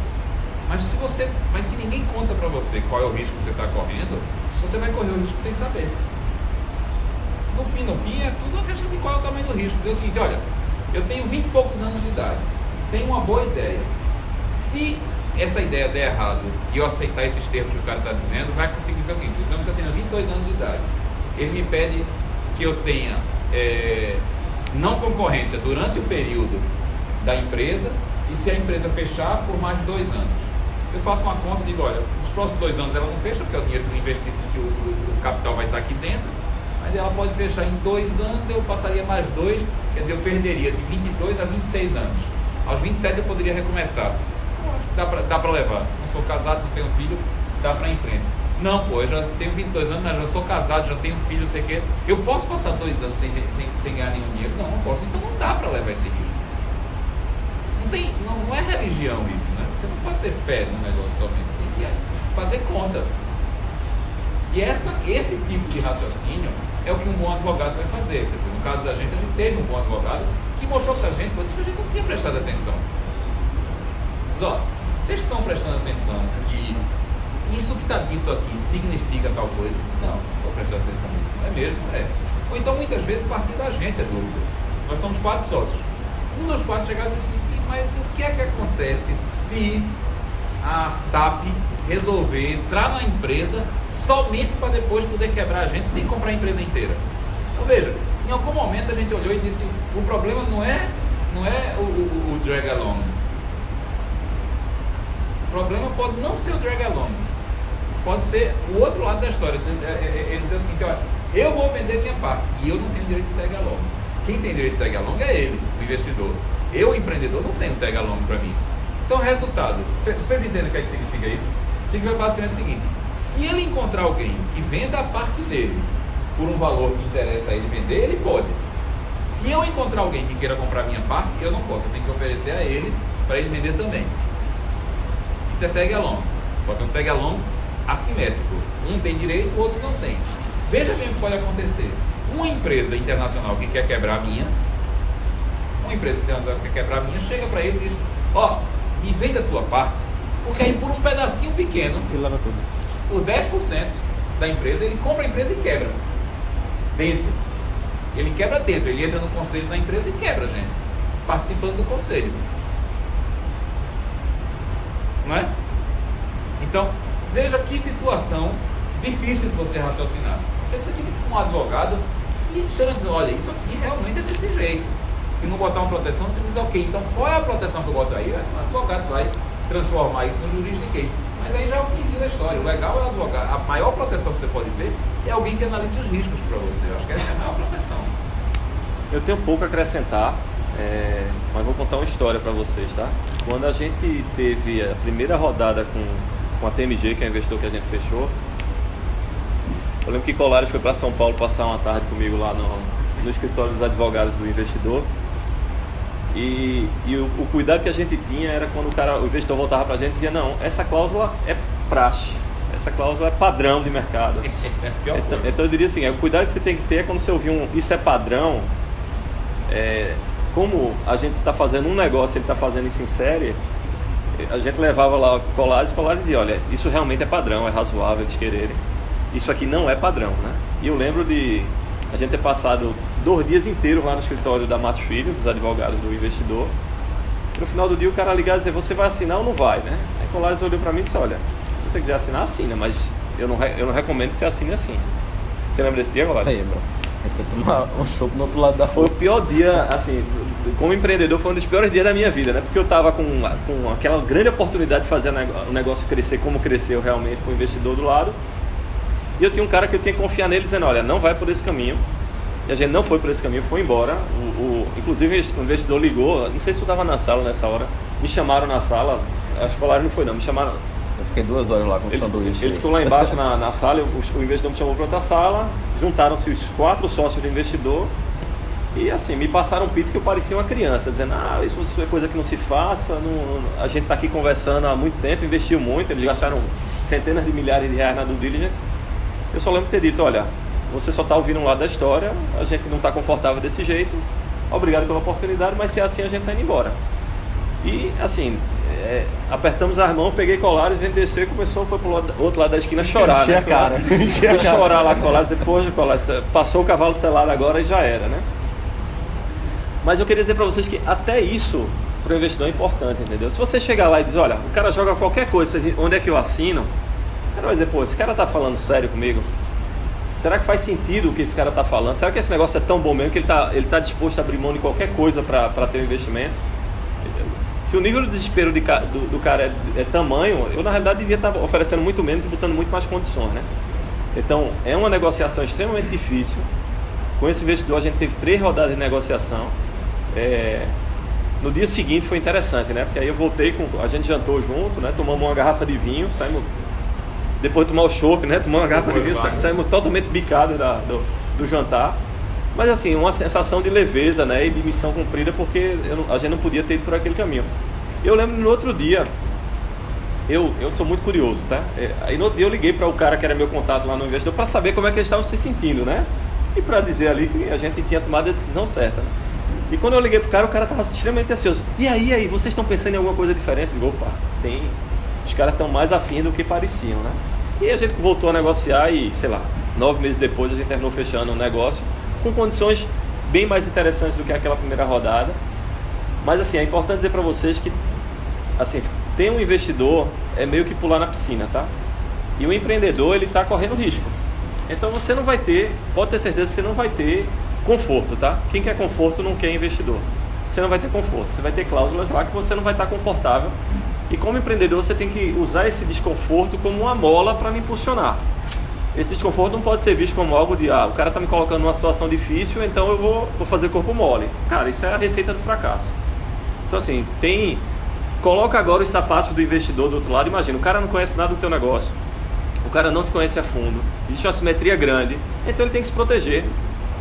Quem conhece o negócio é você. Então ele tem que se proteger de alguma forma. Então, o Colares falou, né? A etapa final, a gente passou por essa etapa de estar todo mundo na sala, só vamos sair da sala, todo mundo assinou todos os contratos, tinha lá um, um bolo desse tamanho de, de papel, e agora ninguém leva esse papel aqui enquanto o dinheiro não cai na conta da empresa, né? E a gente passou exatamente por essa situação. E aí o cara ligava lá para fazer teste, então na hora que entrou o dinheiro, estourou champanhe, mas no dia seguinte, ó, eu vou colocar agora o CFO que vai cuidar do dinheiro, e o CFO é do fundo também, tá? O CFO não são os empreendedores não, porque e, e é bom que seja do fundo. Então ele bota o dinheiro, mas ele bota alguém para cuidar do dinheiro e que bom que ele faz isso, tá certo, gente? Então a gente tem que ceder algumas coisas, senão o negócio não sai, a gente tem que pular na piscina, senão a gente não, não senão nós não somos empreendedores, tá? Perguntas, pessoal. Quem tem perguntas, levanta a mão. Eu vou pegar o primeiro, aquele Aquele bicho lá. bicho lá. Primeirão de verde. verde, Cara, é. fala bem alto pra gente aqui, por favor. Mais alto.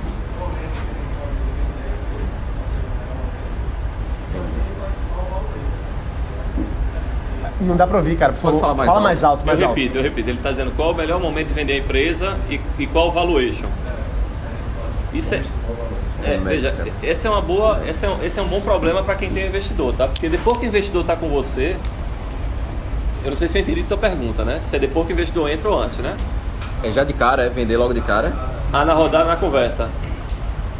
Qual o momento qual... Acho que o momento é aquele momento que você vê que com suas próprias pernas você não consegue mais fazer o negócio crescer ou que você tem dinheiro ou o negócio acaba, na minha visão, tá?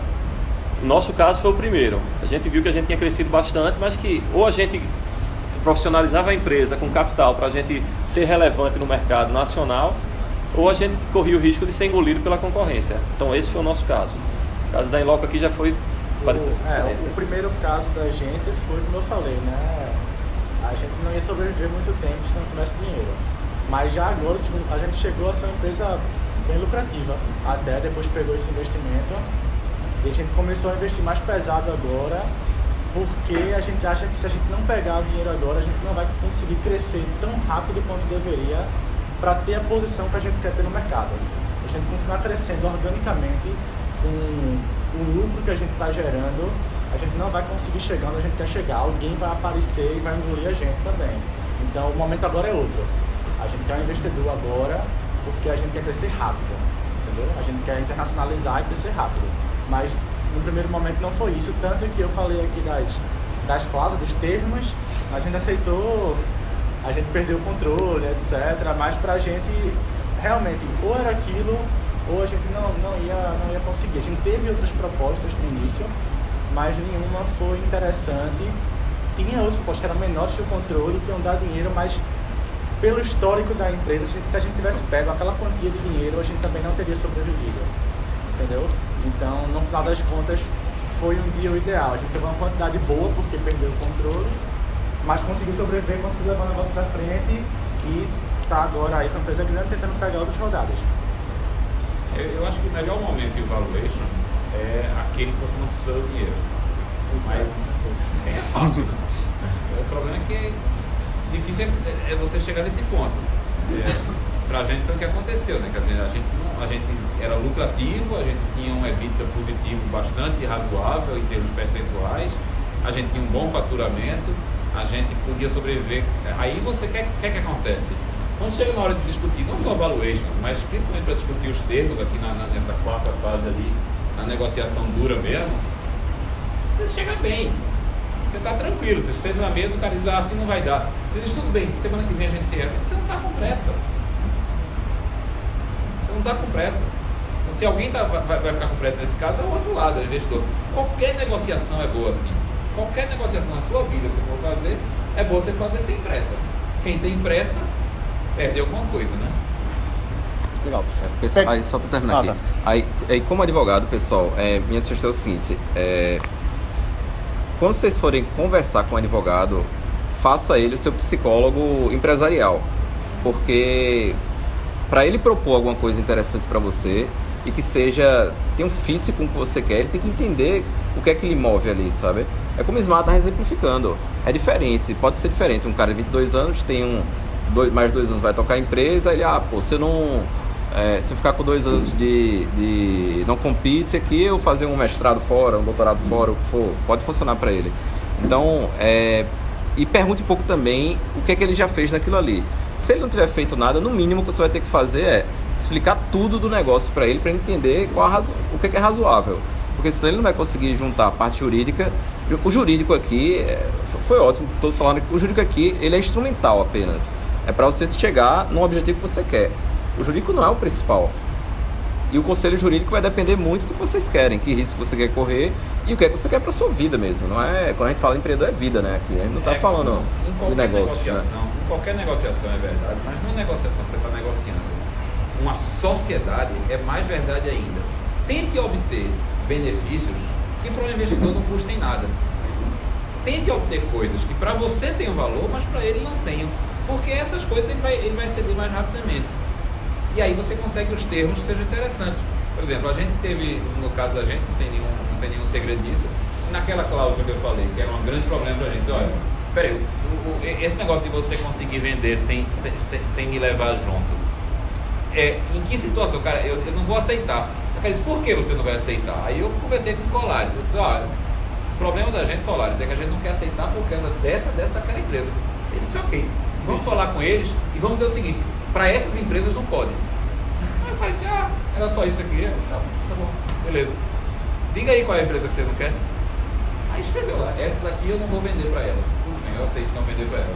Não pode ser muitas, né? Porque aí ele está entrando justamente para conseguir vender depois. Né? Você pode tirar o valor da empresa. Mas se for uma coisa limitada, ele entende. E se for maravilhosa, a maravilhosa proposta daquela empresa, pode ser que só todo mundo está de acordo, né? É, Depois. Pode, pode, pode a força, né? Não É, pode não a pode a força. força, exatamente. É, perguntas? É, normalmente a startup, quando você está passando já com empresas grandes, né, deve poder contratar alguns uma advocacia for uma empresa por trás delas. Passando com uma amiga que tem uma startup nos Estados Unidos, ela falou que lá tem muito assim, ó, vamos dar 10 mil, eu acredito muito nessa empresa, então eu vou te dar 10 mil dólares em contratos e vou prestar o serviço. E advogados fazem isso. O que é que uma startup que não tem capital para bancar um, um serviço caro como é esse, deve fazer para se proteger? E se esses termos já valem para uma aceleração ou só para uma questão de. Tá, Essa parte, como é do 10 mil dólares, ele. o escritório, o escritório de franquia Tá. serviços pro cara. Ah, tá. Não, entendi. na empresa. Não, entendi, entendi. É, a, a gente não faz isso, tá? Aqui em Recife. O que, é que a gente faz? O que é que eu sugiro você fazer? É, toda, todas as aceleradoras e, e incubadoras que a gente tem aqui no nosso parque foram estruturadas por a gente, todas, sem exceção. É, a gente, normalmente, é interessante pra gente que essas empresas deem certo. Então, eles já fazem uma peneira antes. É, existe estudo que diz que de cada 100 empresas aceleradas incubadas, é, ali uma vai dar certo. Uma de, de 100, sabe? Mas essa uma pode dar muito certo. Pode dar muito certo. Então, normalmente, é, o que nós fazemos pelo nosso escritório, a gente está muito próximo das aceleradoras incubadoras. é, e quando eles acham que precisa de alguma coisa, a gente dá, a gente dá uma ajuda lá, assim. Mas não, a gente não investe. É, no Brasil é muito complicado. Primeiro, o escritório de advocacia não pode investir na empresa. É, é proibido. A gente não pode ter essa. Não pode colocar dinheiro lá dentro. Pode ser até que o advogado queira colocar dinheiro lá dentro. Mas a gente não recomenda. Porque senão você não vai ter. Você vai ter interesse conflitante. Eu tenho que, eu tenho que estar completamente livre para, por exemplo, se né, nesse momento que Domingos falou, Colares, o que é que tu acha? Eu disse, olha, é o seguinte, Domingos, você vai correr esse, esse, esse, esse risco. Se eu tô do lado que está correndo risco também diretamente naquele negócio, a minha, a minha cabeça, a gente fala que advogado não pode advogar para ele próprio. Da mesma maneira que eu não posso advogar para mim próprio, se eu tiver um interesse que vai, de alguma maneira, influenciar na minha opinião jurídica, aquilo é muito ruim para você, sabe? Porque a minha cabeça não vai estar limpa, eu não vou estar psicologicamente completamente. Quando a gente- quando a gente está negociando, vocês estão negociando a vida pô, de vocês, de alguma maneira. Eu, eu, eu tô. É, é uma sequência de coisas que me fazem ter a oportunidade de dizer, velho, ó, isso aqui pode dar nisso, isso aqui pode dar naquilo. Se eu tiver com a minha cabeça também presa, se eu vou dar, vou estar entrando ali ou não, eu não vou conseguir ter essa racionalidade para dizer, sabe? Eu mesmo, Rodrigo, eu já tive uma, uma ação pessoal. Lá no escritório a gente tem um pouco mais de 60 advogados, diferen- 17 diferentes áreas. Então, você imaginar lá, a gente provavelmente vai ter. Eu já contratei um outro escritório para advogar para mim, porque ia ter influência minha lá dentro e eu não posso advogar para mim próprio, ainda que eu tenha feito aquilo ali várias vezes. Mas não dá, sabe? Não, não, não, fecha uma coisa com a outra. Não, a aceleração é bem diferente, tá? Na aceleração é ou você adere àquilo ali ou não. Às vezes tem uma coisa assim, drag along, você pode dar uma flexibilizada ou não, sabe? Mas normalmente aceleração, tem vários aceleradores, inclusive, que você submete lá, é, clica, tá de acordo, tá de acordo, tá não, beleza. Então você não nem entra na aceleração. Mas a aceleradora também não é, normalmente é bem, bem mais simples, sabe? Você não tem do diligence, por exemplo, em aceleração. No máximo que a gente faz, a gente. Pronto, eu sou mentor da Endeavor, então o que a gente faz na Endeavor para a empresa entrar? É uma mini due diligence, tipo, um negócio que demora quantos meses? Alguns meses, né? Pra juntar documento, para jogar outra parte analisar, pra gente dizer que o cara tá errado porque vai diminuir o valor da empresa. Pronto, isso aí não existe aqui. Isso aqui é no máximo três horas de conversa para entender o que, é que a empresa pode ter lá de uma caveira de burro, lá, que, ou seja, o negócio pode inviabilizar o negócio completamente. Aí às vezes nem tem isso, a grande maioria não tem isso, sabe? É rápido, é, é no instante, não é? assim. Se, se a startup ela não tem recursos financeiros. como é Fala um que pouquinho ela mais alto, ob- deixa o pessoal Se a startup ela não tem recursos financeiros, como é que ela obtém é, suporte de um escritório de advocacia? Do zero, não tem Rapaz, nada. a minha sugestão é procura um acelerador e incubadora, porque normalmente boas aceleradoras e boas incubadoras têm contato com sua advocacia, sabe? Aí normalmente tem esse- essa troca, assim, esse, por um lado o escritório pô, é ótimo para ele ter essa empresa de tecnologia também, e, e, e por outro ele está dando suporte à aceleradora ainda, sabe? Que é, são relações de longo prazo. Perguntas? Eu, eu queria, é, caso assim, complementar um pouco a voltar muito para o início. A startup sem dinheiro está começando agora. Né? É, a gente recebe um apoio, não é não, é, também. não seria um investimento financeiro. Mas, por exemplo, eu chego com uma empresa que está fazendo um trabalho, empresa do ramo, quer, quer que vocês estão precisando para poder divulgar, eu quero um desenvolvedor, eu quero um cara de marketing, quero isso, quero aquilo. Como é que depois eu boto isso no papel? Tudo isso conversando. Isso vai com cheio de boas intenções, né? que depois vai dar problema. É, como é que eu vou botar isso no papel? Como é que eu boto valor nisso? Porcentagem nisso? E como é que eu posso é, mensurar, botar valor em cima de coisas que são materiais ou de serviços, não é dinheiro, propriamente. Eu acho que não passa, essa explicação não passa com, com, cabe nisso. E também voltando aquela questão, como é que o pré-investimento, o pré, quando você está começando, se resguarda, por exemplo, o cara que começou a trabalhar e saiu, depois ele volta, o negócio está andando, você não quer mais ver.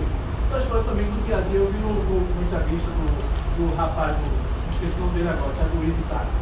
Thales. É, Thales, né? Mas foi acho que foi contigo, né, que ele falou. Que ele disse que, ó, o negócio está andando, bota tudo no papel, depois todo mundo é amigo, a cachorrada começa. Então, assim, eu queria, é, é, você, quando você está começando, você se resguarda juridicamente mais na frente. E aí também eu queria perguntar para a Lucas, né, Lucas, né, como é que foi o litígio do, do, do, do chapéu. Negócio ali- Não é litígio não. Quer falar do negócio do produto, dessa parte?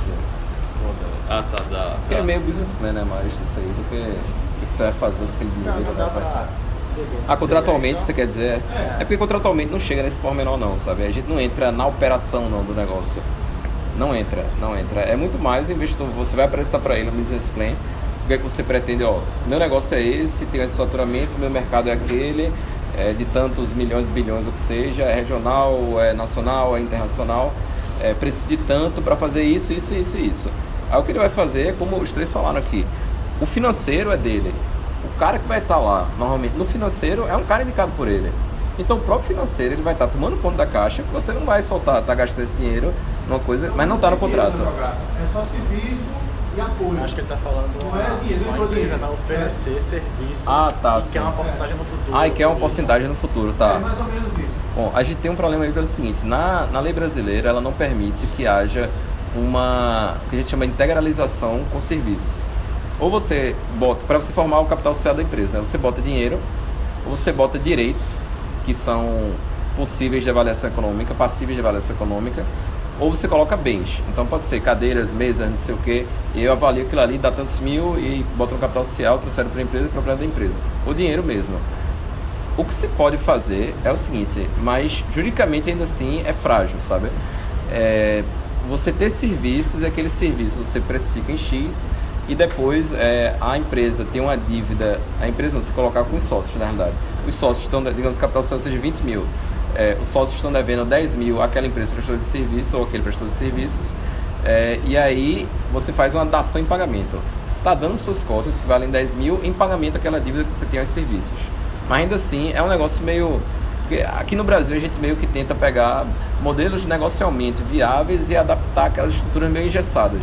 Então de vez em quando dá até para o contrato aceita tudo, tá? Você pode botar o que você quiser lá.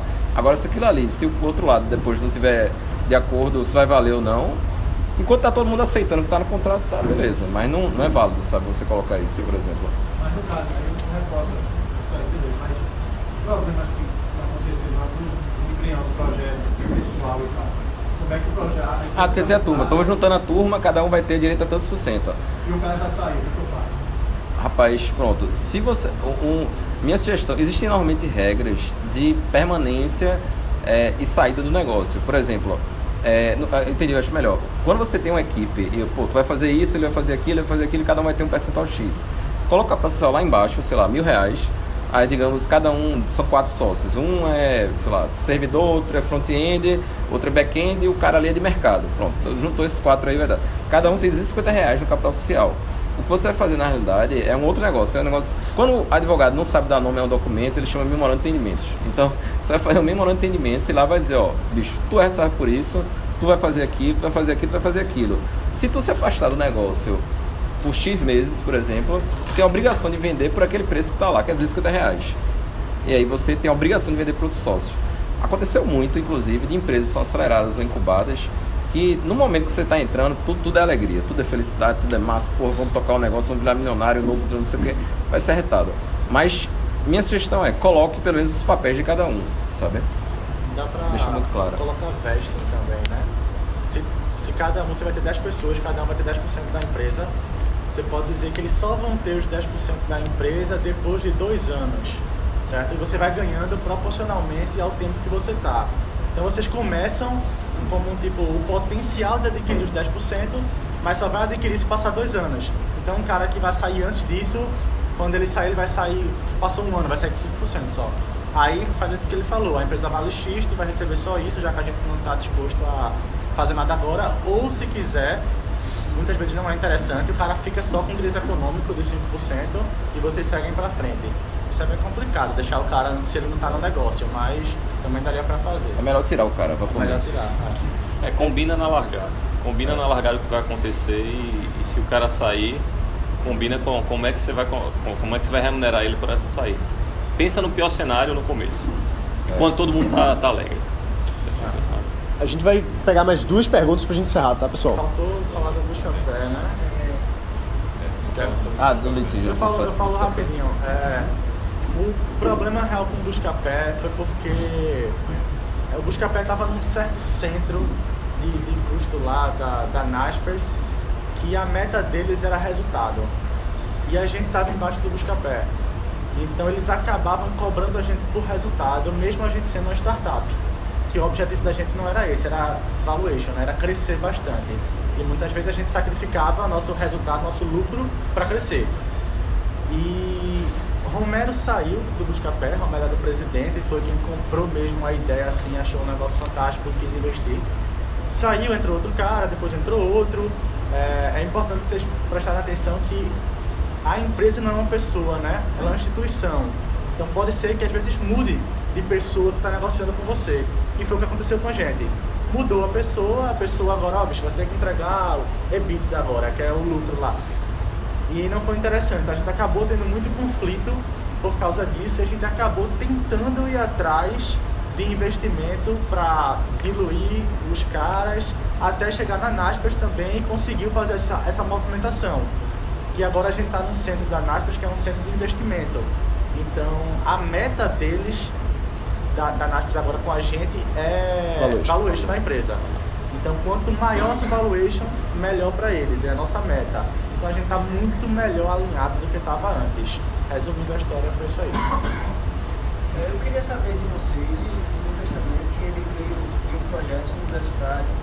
É, como é que a gente, que é- essa galera que é universitária, que tem um, tem um projeto, assim, como é que ela faz para trazer esse projeto para o mundo real, concretizar? Se ela passa pela universidade, professores para fazer, para testar o projeto dentro da universidade, assim, para depois levar para o mercado real mesmo. Como é que a gente faz? Eu, eu vou falar um pouquinho do que aconteceu com a gente, né? É, primeiramente, a cadeira. A pergunta foi o seguinte. É, a pergunta foi o seguinte: é, como é que um projeto, né, de uma pessoa que está na universidade, por exemplo, pode transformar isso num produto, numa empresa? né? Passa pela universidade primeiro? Qual o caminho? Aí, Lucas. É, o que aconteceu com a gente foi, primeiramente, a cadeira que a gente pagou na universidade ela já era bem diferenciada. Ela não era só fazer um projeto código, era projetão na certa informática. É, então isso já ajudou bastante a gente ter uma visão diferente da coisa que a gente estava construindo, certo? A gente já pensou em criar uma empresa. Então isso já ajuda. É, parece que agora algumas universidades, se você cria coisas lá dentro, você tem que ter, de certa forma, um aval dela, porque ela teria algum tipo de direito em cima, isso, isso também rola, é bom você ver na sua universidade como é que está isso, se a universidade vai ter algum direito sobre a ideia que você está criando lá ou não. É, no caso da gente, depois da, da cadeira, a gente se juntou, decidiu continuar e perguntou quem queria continuar. Então muita gente fez, não, vou estagiar, eu vou ganhar meu dinheiro aqui, vou ficar sem ganhar dinheiro aqui trabalhando para esse negócio aqui. Beleza, então ficou um número reduzido de pessoas que decidiram continuar. E a partir daí, foi o que eu falei, a gente começou a tentar produzir, a gente não estava tão engajado desde o início, mas começou a participar de alguns eventos. E quando a gente é, ficou numa colocação boa, acho que foi o Startup Brasil, e ganhou a vaga da incubadora, foi que a gente começou a se dedicar 100% ao negócio. Então, assim, o que, é que eu diria? Para sair da universidade e virar um negócio de fato, é dedicação. É você de fato dizer, eu quero fazer isso, eu vou fazer e começar a trabalhar. Você e seus sócios, seus amigos, que seja, começar a trabalhar e se dedicar de verdade àquilo. Entendeu? Então, depois disso é, é ir para o mercado, tentar vender a sua ideia para cliente, para investidor, para incubadora, aceleradora, que seja, é você ir lá, botar a, a cara a tapa mesmo. A gente só veio desse NPJ, que talvez tenha um pouco a ver com a pergunta, que é ah, como é que virou empresa mesmo, depois de receber investimento. Quando não tinha investimento, era sem CNPJ, era um grupo de pessoas lá juntas trabalhando. Qual o valor do valuation? Qual a base? Para o valor. Excelen- excelentíssima pergunta. Rapaz, tem um critério chamado fluxo de caixa descontado, que é o que normalmente se utiliza. Fluxo de caixa? Fluxo de caixa descontado. É a metodologia de você conseguir chegar, considerando o infinito, quanto é que valeria a sua empresa. Assim, mas é... Pra quem já tem faturamento. Tem É para quem já, já tem faturamento, ou seja, o próprio nome diz, ele considera o caixa da empresa, né? Acho que Domingos vai poder explicar bem melhor do que eu te colocar nessa. Mas não, aí é o que vale. Lucas, como é que foi o valuation Não, da... isso, isso aí é um, um valuation comum para empresa grande que tem EBITDA, né? que tem lucro. Você pode usar isso aí. É, Neurotech, por exemplo, Informa foram, tiveram, né? É, um- esse gasto descontado. Um investidor que chega para uma startup e quer botar o valuation baseado no fluxo de caixa descontado, você diz obrigado, valeu, e você vai É, embora zero. procurar outra. Vai descontar o quê? É, Zero, né? Em sta- em startup você pode até ter um dinheirinho lá ganhando, mas não considere isso. Startup o pessoal às vezes usa, quando é muito novo, o potencial mesmo, lá, às vezes a pessoa vê um potencial e você obviamente tem que fazer um plano de negócios para dizer onde você acha que aquele negócio vai chegar. E quando já tem um faturamento, você às vezes usa múltiplo do faturamento, múltiplo de mercado. Por exemplo, lá você tem uma empresa de anúncio, de publicidade. Geralmente as empresas de publicidade, quando pegam investimento, elas captam com valuation, captam com 10 vezes o valuation, o, o faturamento dela. Entendeu? Então você aplica esses 10 no seu faturamento e diz, ó, baseado no mercado aqui, uma empresa vale mais ou menos isso, que é o múltiplo de mercado. Você, obviamente, o múltiplo de mercado não é o seu múltiplo. Você tem que defender que o seu é maior ou o investidor vai defender que o seu é menor por diversos motivos. Mas, assim, é uma base que você pode colocar, né? A gente utilizou o múltiplo de mercado para basear o valuation. Ó, o valuation é mais ou menos aqui. Mas a gente acha que é mais porque a gente tem essa tecnologia que é diferenciar isso, isso, aquilo, aquilo. É uma, um método. Mas o primeiro mesmo foi... Nada melhor do que feitiçaria pra isso. É, bonito ver só no papel, na ilustração do valor. Mas realmente não tem, Mais uma pergunta? não tem um método certo, não. Quando a empresa é maior, às vezes você consegue com um método de caixa mesmo, de faturamento, mas para startup... Pessoal, pra gente encerrar, a última pergunta, se houver. Por favor. Vocês três falam um pouco sobre investidores, todas as experiências que tiveram falaram aqui são sobre investidores privados. Mas se vocês veem também sobre o um possível investidor, por exemplo, se eu tiver uma, uma grande ideia que movimente a economia local, por exemplo, a Agência de Desenvolvimento Econômico do Estado de Pernambuco, que é um órgão é, estadual da Secretaria de Desenvolvimento do Estado, pode querer investir em mim também. Vocês veem o poder público como possível investidor? Já tiveram essa experiência? Rodrigo, pode falar? Cliente, sim, como investidor. É, eu tava esqueço. pensando nisso. É. porque é o seguinte, até muito pouco tempo o Estado não podia investir. Ele não podia investir. Aí o que, é que ele fazia? É, bancos, você tem diferentes tipos de banco, né? Bancos de desenvolvimento, ele tem por missão desenvolver economicamente uma região ou país. Então o BNDES, por exemplo, ele criou, o braço dele de investimento criou o Criatec. Então, boa parte, ou quase todo o capital lá do, do Criatec é fundo público, que é gerido por órgãos privados, ou seja, ele, ele aplica a eficiência de, na realidade, empresas como a Triaxis, que é a empresa de Jaime, eh, que é um cara que está sempre por aqui, eh, e ele emprega toda a experiência que ele tem em investimentos para aplicar indiretamente recursos públicos em empresas privadas. Muito recentemente foi modificada a lei e diz que o próprio Estado, eh, até então, ele só podia ser sociedade de economia mista, ou seja, ele não pode ter menos do que 5 51% da sociedade e tem uma série de controles. E é um negócio super burocrático e são grandes empresas e é um negócio totalmente fora da, aqui do chão da gente. Recentemente houve alterações, mas a gente não tem notícias de Estado. Foi exatamente no período em que todos os entes da federação estão com caixa lá embaixo. A turma, assim, mais, do que as empresas estão, lutando para sobreviver. Então não tem, sabe, essa. Hoje em dia, existem mecanismos legais para isso. A de- eu, eu, eu sei que existem, inclusive, projetos aí para fazer isso. Sei que está rolando. É, a, a- a gente está participando da estruturação de algumas coisas, mas não, ainda não saiu, sabe? Pode ser que saia, pode ser que não. Então? Ah, Não, assim, o, o, o nível de receita da administração pública, né, do Estado, está no mesmo nível de 2008, pelo que eu vi na rádio hoje de manhã. Então, acho que não tem dinheiro para investir, não, tá? É, porque a DDP, ela tem, é porque a Ah, DDP tem DDP, orçamento né? separado. é. Mas a DDP eu acho que ela não, não é bem investimento, ela, ela atrai investimentos É um fomento. dando, dando fomento, de- É um dando fomento. desconto em impostos, né? Ela não bota. Ah, ela, ah, vou te dar 100 milhões porque eu vou te dar 10 anos de isenção de ICMS. Então, mas ela não vai botar dinheiro, entendeu? Aí é muito mais a briga fiscal que existe né, entre os estados. Existem editais de inovação, né, de fomento, tem, tem outras coisas assim. O, o governo chegar a investir como, como um fundo de investimento.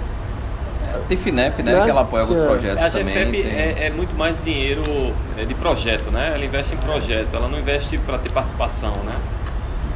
Pelo menos até onde eu sei. Ela investe em fundos de investimento. Isso. Tudo bem, mas aí o fundo de investimento é, é gerido por, um- por um privado. Agora, É, olha, é- se tu procurar o pessoal da, da Jump, perdão, eu acabei te cortando. É, se tu procurar o pessoal da Jump, é, André ou Breno, por exemplo, eu sei que sábado eu não pude ir. O presidente do BNDES estava aqui em Recife e ele deu uma palestra sobre as linhas públicas que existem de captação de, de na realidade, captação de recursos, de você conseguir captar recursos é, com entes públicos, principalmente BNDES. É, como eu disse, eu não tive a oportunidade de participar, mas eles estão lá, eles que estão à frente disso tudo, eles vão saber te dar o caminho das pedras, isso aí. Eu lembrei agora. Breno. André e Breno. É. André Araújo e. Senão. Aham. Certo. Mas se você ligar, velho, procure pra falar com o pessoal da Jump Brasil. Ou o pessoal do César Pá também. Toda essa galera tá. É, é como o pessoal falou aqui de ambiente, né? Todo mundo se conhece de alguma maneira aqui. E quem é, vai empurrando pra quem aqui conhece mais aquilo ali. O pessoal da Jump, César Labs e tal, que é a turma que tem por missão, inclusive, fomentar a captação de recursos. Ele- Só existe César Labs e Jump e outras aceleradoras e incubadoras para possibilitar dar o segundo nível. Se ele já pode fornecer os caminhos das pedras, eles dão na hora. Não. Bom, pessoal, é, eu quero mais uma vez agradecer ao Osmar, ao Lucas, ao Domingos, ao Colares por terem tido a disponibilidade de vir aqui compartilhar essas experiências, suas histórias. Então, uma salva de palmas para esse pessoal. Muito obrigado. Obrigado. Pô, foi massa, velho. Obrigado por tudo. Valeu. Valeu. Valeu.